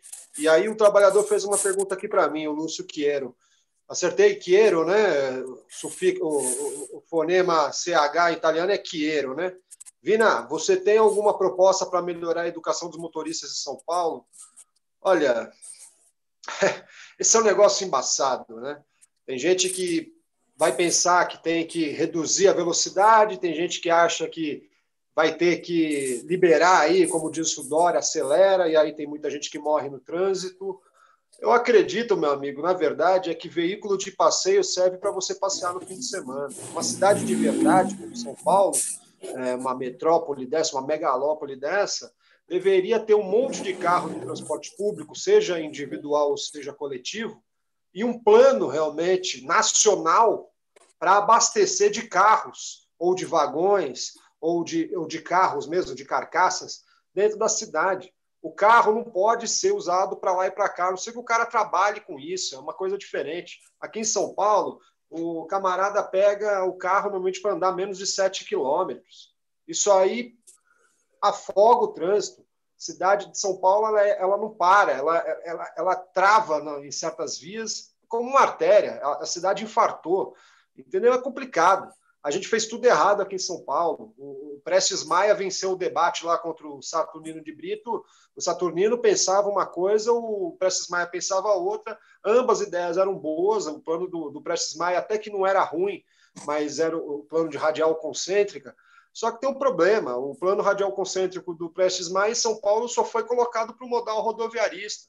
O, o modal ferroviário e o modal hidroviário não funcionou não foram, não foram feitos. E o Rodoanel, olha só, o Prestes Maia foi prefeito nosso né, no, no, nos anos 60, 70, por ali, posso estar errada a data. Agora, o Rodoanel foi feito só agora, eu era já adolescente. Foi, foi terminar a vida adulta. O Mário Covas começa o Rodoanel e ele é entregue aqui pelo, pelo José Serra ou pelo Alckmin. Quer dizer, é, privilegiando simplesmente um aspecto da economia brasileira que era através do, do carro. Né? A borracha brasileira, acriana, fazia lá a borracha, montava pneu nos Estados Unidos, montava todas as peças, vinham para cá, a gente montava o carro. E aí vivemos economicamente disso. Só que está datado, já foi o tempo. A gente tem que pensar novos modais.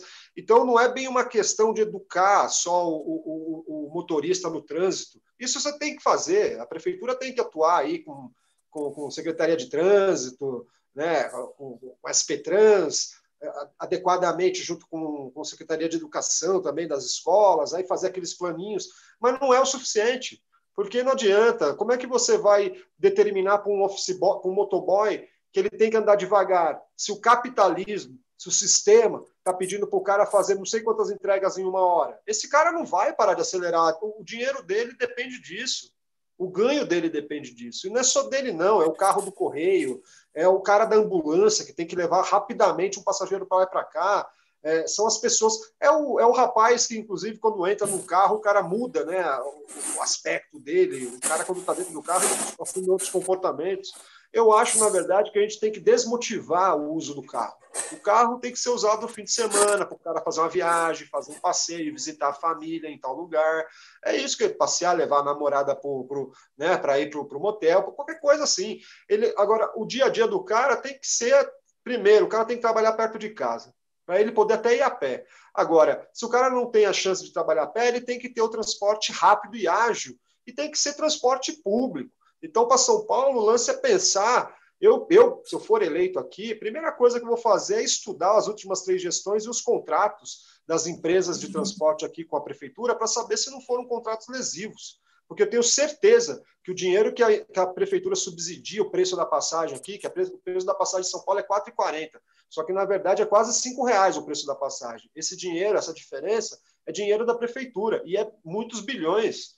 Esse dinheiro aí, se a gente parar para pensar em como esses contratos foram construídos, como que é a formação do preço, a gente pode com certeza encarar um modais de cooperativas, inclusive por, pela, pelas transportadoras, né, pelas empresas de transporte, a gente pode agregar muito mais trabalhador, né, fazer ele ganhar um pouco mais, trabalhar um pouco menos, porque trabalho, você imagina o camarada trabalhando ali, o motorista de ônibus trabalhando ali, ó, 40 graus ali no forno, do lado dele lá, o motor ali queimando a pele do cara, queimando o cara, às vezes tem que trabalhar até sem camisa, quer dizer, não pode, porque tem norma que não permite, mas eh, anos 80, anos 90 aqui, os caras trabalhavam sem camisa em época de verão. Quer dizer, a gente tem que dar um pouco mais de condição para esses caras, dobrar a frota, entende? Lógico que o que eu estou falando aqui são tudo políticas que prefeito que tem que fazer. Só que eu, não sendo prefeito, sendo vereador, eu vou ser o cara mais chato.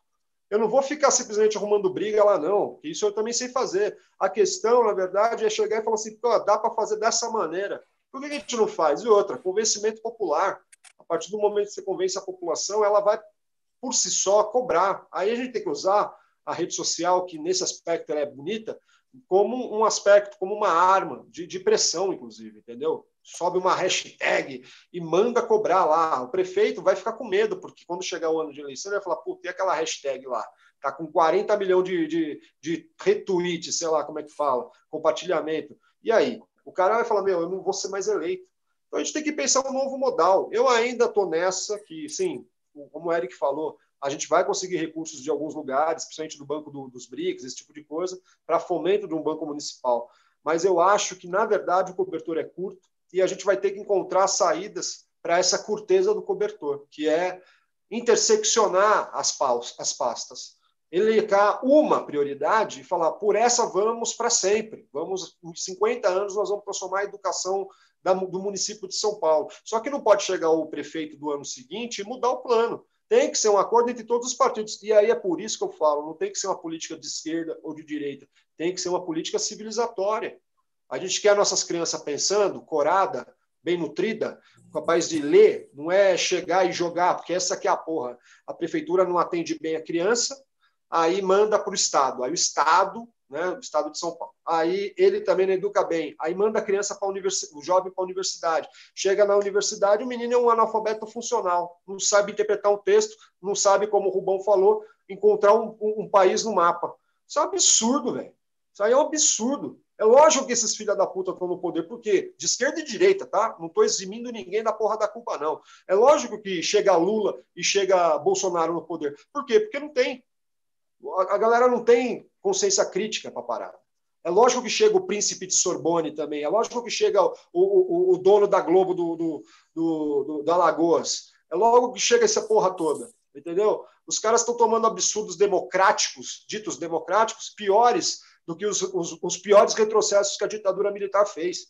Nem a ditadura militar foi tão longe quanto estragar o legado de Getúlio Vargas. Eles tinham Getúlio como alvo, como inimigo, mas os caras tinham respeito, velho. Eles não ousaram desindustrializar o Brasil. Pelo contrário, alguns deles foram industriais, industrialistas. Quiseram fazer certas coisas, quiseram fazer moral e cívica no colégio. Eu não sou contra, não. Tem que acontecer, velho. O menino tem que ter amor pela bandeira, velho. O menino tem que saber cantar os quatro hinos, velho. O menino tem que saber falar quem são os heróis da pátria. Ele tem que ter orgulho disso. A gente tem que ter mitologia, velho. Não é esse mito, esse bosta, não. É mito mesmo, é mitologia brasileira. Olha só, quem foi fulano de tal, quem foi aquele outro, quem foi Bonifácio, quem foi Getúlio, quem foi Tiradentes. A gente tem que ter amor pela, pela camisa nossa, pelo Brasil, velho.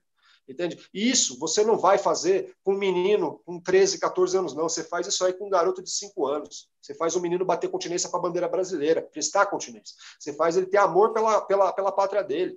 Entende? Então, tá tudo ao contrário, tem que federalizar as creches, enfim, o debate é como o Rubão falou, infelizmente existem, existiremos nós, vereadores. Tomara que um dia sejamos nós, vereadores, substituídos, sabe pelo quê? Pelos conselhos de bairro, pelos sovietes, né? pelos, pelas comunas, pelas, pelos, como é, pelos conselhos do bairro mesmo, onde ali o bairro determina onde vai gastar o seu dinheiro.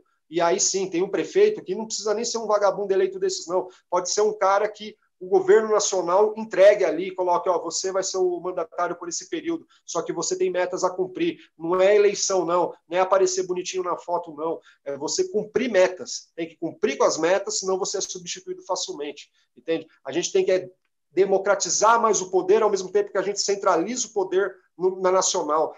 Nos municípios, a gente tem que fazer o poder do povo, o poder popular de verdade, velho com acesso a tudo, inclusive com capacidade de substituir seu gestor, que não acontece no Brasil hoje. Isso aqui não é uma democracia, e cada tempo, a cada dia, ela vem sendo corroída, substituída por valores que não são nossos, são valores estrangeiros, alienígenas, e a gente tem perdido tecidos democráticos atrás de tecidos democráticos. E aí a gente vai chegar uma hora, vamos estar no meio de uma ditadura, esse grande Big Brother aí que o Rubem fala, sem a gente nem perceber, velho. Essa que é a porra. Entendeu? Essa que é a porra. É isso aí, ô Vina. É, inclusive, é, nós temos uma live pré-marcada, é, já tivemos o ok, o positivo, da Michele e do Renan, que é um casal que fez um, um tem um site, né? E tem uma e tem um canal no YouTube chamado Mundo Sem Fim, que eu sempre divulguei no meu canal, porque eu uma vez zapeando dei uma olhada, dei uma olhada no negócio, dei de cara com aquele ali. Eu falei, porra, mais um casalzinho fazendo viagem pelo mundo e mostrando suas imagenzinhas no, no YouTube, tá? Porra, que saco! É, bando de, bando de, de classe médiazinha enjoado. Aí fui ver e me deparei ao contrário. Me deparei com um casal super centrado, pessoas fantásticas, maravilhosas, o casal, uma parte e outra, tá? ainda, é, eles ainda, ainda têm lá um, um bichinho de pelúcia junto, que é melhor do que o resto dos canais. Só o bichinho de pelúcia que não fala nada é melhor que os outros canais de viagens todos. Por quê?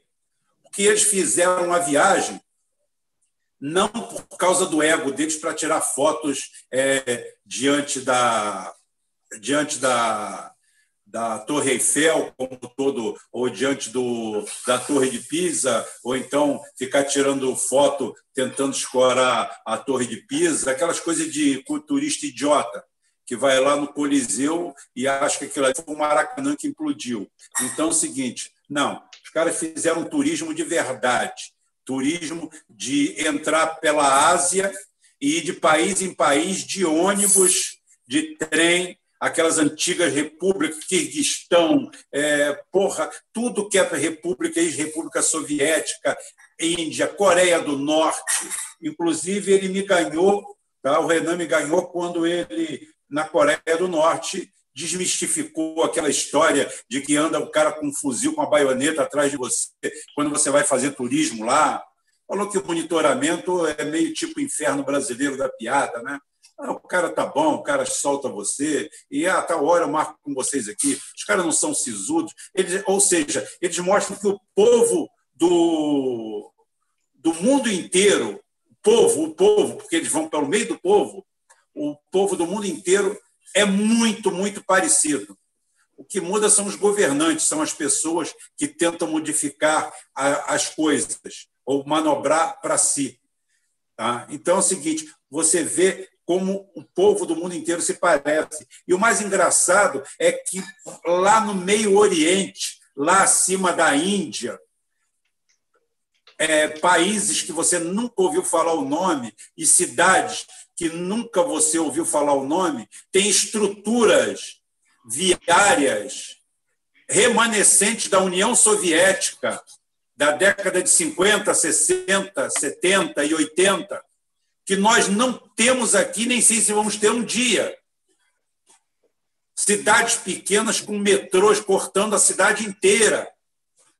Nós aqui não temos nada. Aqui nós temos o metrô, o metrô aqui, a metrô de São Paulo é uma forma, é uma forma do do PSDB enfiar dinheiro no seu comunismo, tá? Que agora a gente não pode falar mais em corrupção, né? Então é o seguinte, tem uma corrupção comunista que é para isso que serve. E o metrô só anda para dentro do bolso dos tucanos. É para o único lugar onde ele se expande.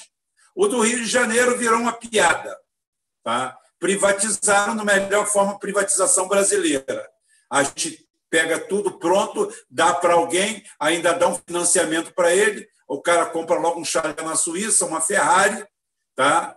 dá dinheiro para todo mundo, separa para todo mundo, aí depois vai para lá sentado, arrecadar e dividir a propina com gente que colocou lá tá? tipo a linha amarela com os maias, tá? que a linha amarela custou uma fortuna para a cidade do Rio de Janeiro e, mesmo ferindo a lei, nunca ninguém se colocou contra, está lá cobrando pedágio. Justiça seja feita, o Crivella sempre lutou contra ela. Queiram fazer falar mal do Crivella ou não todo mundo baixou a cabeça para a linha amarela e ele não. Dentro do, período, do trecho urbano, o que seria proibido por lei, eles cobram pedágio na ida e na volta, tranquilamente. Foi pego zero aquilo ali e foi dado para a Lança, linha amarela SA, que é um conlui um consórcio de, de empresas que pegam aquilo ali, exploram, nunca botaram um centavo, pegaram zero e só botar dinheiro no bolso e, é claro, dividir a propina com os seus mecenas. É essa a República Brasileira. É isso que criou no Brasil de 86 para cá. Ou seja, nós tiramos os militares para colocar um projeto dez vezes pior. Eu era a favor da abertura, mas não para isso aí. Se fosse para isso aí, eu queria que o Geisel tivesse morrido como, como o, o Kim Jong I. Tá? Lá, que dormisse, que morresse no poder e se puder botasse um filho dele. Que para ter essa merda que nós temos aqui, essa quadrilha que nós temos aqui, a chegar ao ponto de ver o Lula durante 13 anos, como eu falo para as pessoas que custam entender ou fingem que não entendem, mas eu acho que o nosso público consegue entender, em cinco anos, seis anos, é, o, o Hitler pegou a Alemanha destruída, acabada, tá? e transformou a nação, enriqueceu a nação e transformou ela na maior potência militar do planeta. Depois disso, ele fez uma cagada que foi a guerra, e tudo bem, mas eu quero falar esse período. Esse período é menos da metade do que o PT fez no, teve de poder, e até hoje você só vê petistas chorando que eles não tiveram tempo de fazer nada. Tiveram sim, o Palocci pegou a dívida externa brasileira, que em alguns casos pagava 1,5% de, de, de, ao ano de juros e botou ela aqui para pagar 14% e 25%, que foi que Dona Dilma deixou com Joaquim Levy chegar a Selic nacional. E essa turma que colocou aí no poder, esses ratos de esgoto aí do Paulo Guedes, colocado pelo Bolsonaro, eu não culpo Paulo Guedes, porque eu não elegi o Paulo Guedes, eu culpo quem foi votado. Eu não elegi o Bolsonaro, mas entrei dentro de um processo que eu aceito como presidente. Se eu aceito como presidente, ele sabe tudo isso. Tá? Eles abaixam a taxa Selic simplesmente para pegar todo mundo e levar para a Arapuca da Bovespa que ainda está para dar grande explosão. Eles conseguem. Por que, que a Bovespa se recuperou nos últimos. chegou a 66 mil pontos e se recuperou a 99 mil pontos? A resposta se chama 1,3 trilhões que foram doados para os bancos. É isso aí, otário. Se você acha que foi outra coisa, você está é, achando totalmente errado. Tá? Mas, Vina, vamos para a nossa parte final aí, deixar o Eric fazer a finalização dele aí, porque ele também tem que dormir demos o recado, falamos. Gostei muito, porque esse garoto representa o novo. O novo de novo e novo de verdade. Não é apenas o mais novo. Tem gente que procura o moderno. O moderno nem sempre é o melhor. Tá? Os modelos, os modelos, o grande problema da humanidade é sempre procurar a, modernidade. E a modernidade muitas vezes faz você destruir um modelo perfeito e colocar uma porcaria no lugar. Porque você tem que. O ser humano descobriu que ele sempre tem que estar em mudança. E nem sempre tudo tem que estar em mudança. Tem coisas que vieram para ficar. Tá? Então, palavra final para o Eric, depois para o Vina, e a gente fecha essa live é, com certeza de ter deixado um bom recado para as pessoas. A bola com você aí, Eric. Primeiramente, agradecer a todo mundo que assistiu essa live. É, provavelmente te passou cerca de duas horas falando aqui. É, agradecer o Rubão por ter cedido espaço. É muito difícil conseguir espaço com o projeto que eu tenho, porque, enfim, agradecer o Vina por ser sempre esse camarada com um abraço fraterno virtual. Toda vez que a gente tem uma live junto, ele faz cada elogio que dá vontade de chorar. e é isso. É, falar que eu estou à disposição. Eric Justo 12.500. Estou é, propondo um projeto municipal de desenvolvimento, viu, da periferia mesmo. Gasto sola de sapato onde desce, me chamar eu vou. É, tento fazer um trabalho também na rede social, então me sigam aí nas redes. Então, é, todas as redes aí é arroba justo12. E se vocês quiserem um candidato que realmente vem da periferia, que vem realmente quer querer mudança é, para Salvador, porque não adianta essa baboseira de renovação, porque renovação é basicamente você trocar o velho por uma pessoa mais nova que defende a mesma coisa que está aí. Inclusive, tem candidato aqui em Salvador que é financiado por Hulk e, e por Lema, mas paga de periferia, mas fazer o quê, né?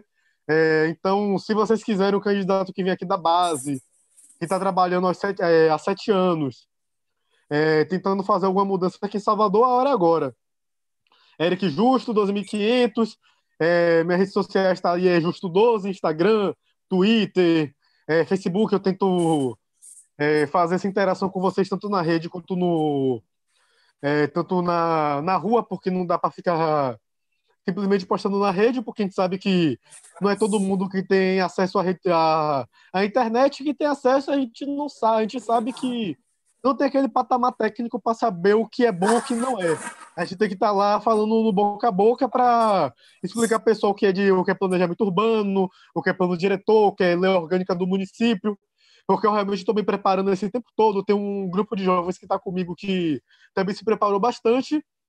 E é isso. Se vocês quiserem realmente mudança, tá aí Eric Justo 12.500, a gente vai trazer um projeto municipal de desenvolvimento para Salvador e a gente vai fazer história. E faça parte dessa história junto comigo, porque para mim o que importa não é só apresentar o projeto, e sim trazer pessoas que queiram trabalhar comigo, que queiram se empoderar, que queiram realmente se destacar como líder nas suas comunidades, porque para mim o verdadeiro líder não é aquele que chega mandando tudo, e sim quem ajuda as outras, as outras pessoas a ser líder também.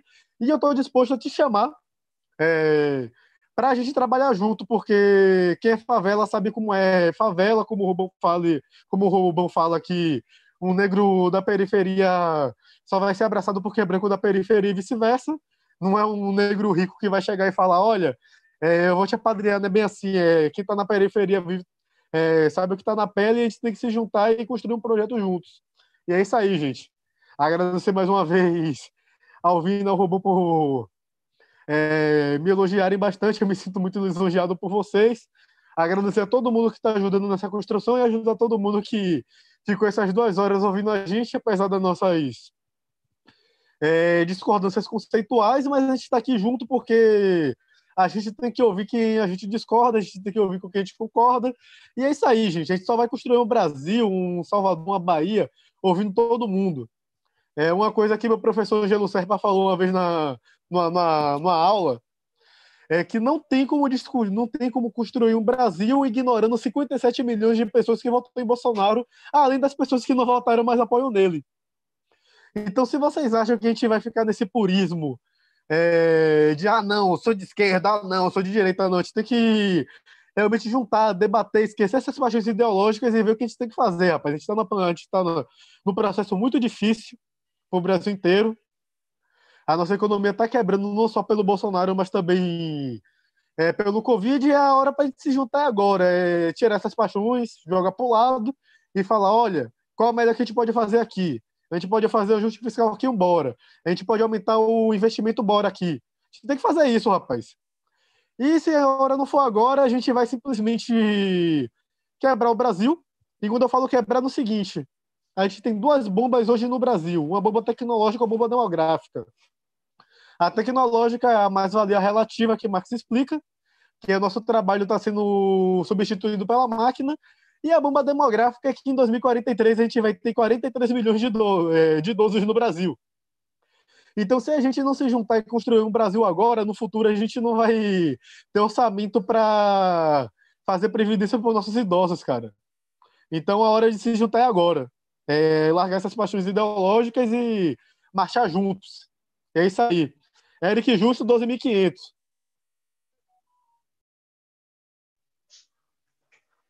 Meu irmão. É isso aí, Vina. Considerações finais suas aí, Vina. Também pode vender o seu peixe, tá? Não, não, hoje horário, horário gratuito.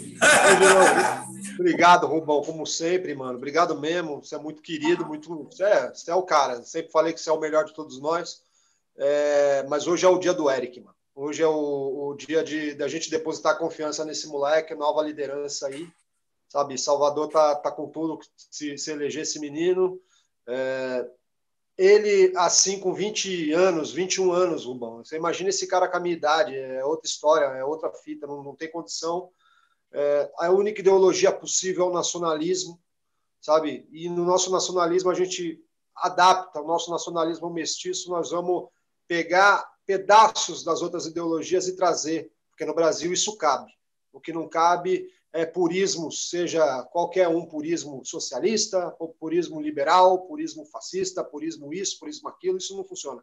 No Brasil, a coisa é diferente. Nós somos aqui meio um Frankenstein político, nós vamos misturar, essa aqui é a pátria de todos, todo mundo veio para cá doído, ninguém veio para cá feliz da vida, não. E aqui a gente aprendeu a ser feliz, porque não tem outra maneira de ser, a gente tem que caminhar e agora o que a gente tem que fazer, é, infelizmente a política deu tantas voltas na vida da gente, todas essas merdas, esses embudos aí, A política fez a, a população brasileira perder o sorriso na cara. A gente tem que fazer a população sorrir de novo. E sorrir não é, não tem muito mistério, não. A gente tem que satisfazer as nossas necessidades fisiológicas, culturais e espirituais. Não tem outro jeito.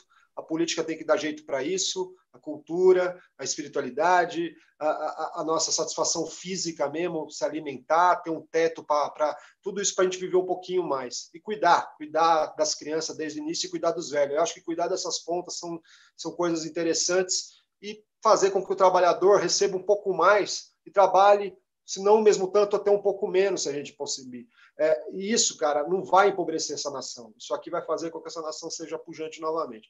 O Eric é um menino que eu pedi, Rubão, vamos lá, eu quero te apresentar esse menino, porque ele traz umas visões muito boas, muito bem elaboradas dessa situação. Às vezes ele tem tanta ideia que às vezes ela tem banana na hora de falar, mas o moleque está indo bem demais. Eu, com 21 anos, era um imbecil, entendeu? O Eric é um menino fantástico, um menino de ouro, e eu estou aqui apalavrando aí que eu estou dando uma de Paulo Maluf aqui junto com o Celso Pita aí. Se, se o Eric fizer merda, nunca mais volta em Vina Guerreiro, tá entendendo?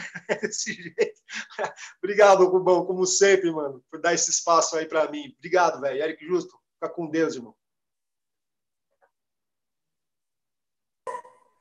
É isso aí, Viana. Espaço a gente tem, a gente conquista e a saída é pelo meio. Eu quero, eu, eu quero fazer um convite aqui totalmente de direita para todo mundo para o pessoal de esquerda e de direita do Brasil, para o bolsonarista idiota, para o lulista imbecil, para o cirista doente e para todos aqueles que têm um pouco de ideologia e os que não têm também.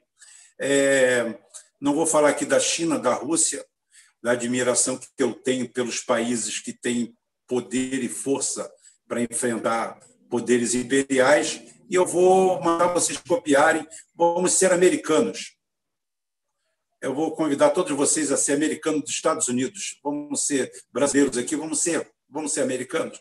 Vamos seguir o conselho do Bolsonaro, porque o americano ele pode ser republicano ou democrata, ele defende o lado dos Estados Unidos. Aqui nós somos os únicos que, para defender a nossa ideologia, o nosso grupo, a gente caga se o Brasil se foda. Ah, que o Brasil afunde, não tem problema, que afunde na mão do dele. Eu não quero que o Brasil afunde na mão do Bolsonaro para eu ter a razão.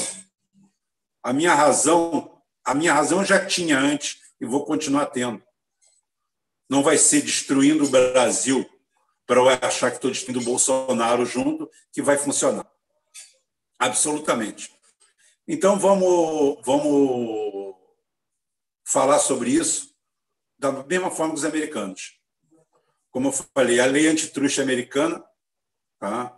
a grande lei anti, a, a grande lei que eles usaram para quebrar as empresas do terceiro mundo e estrangeiras, a Arbox, é feita por um deputado, é, por um senador democrata e um deputado republicano.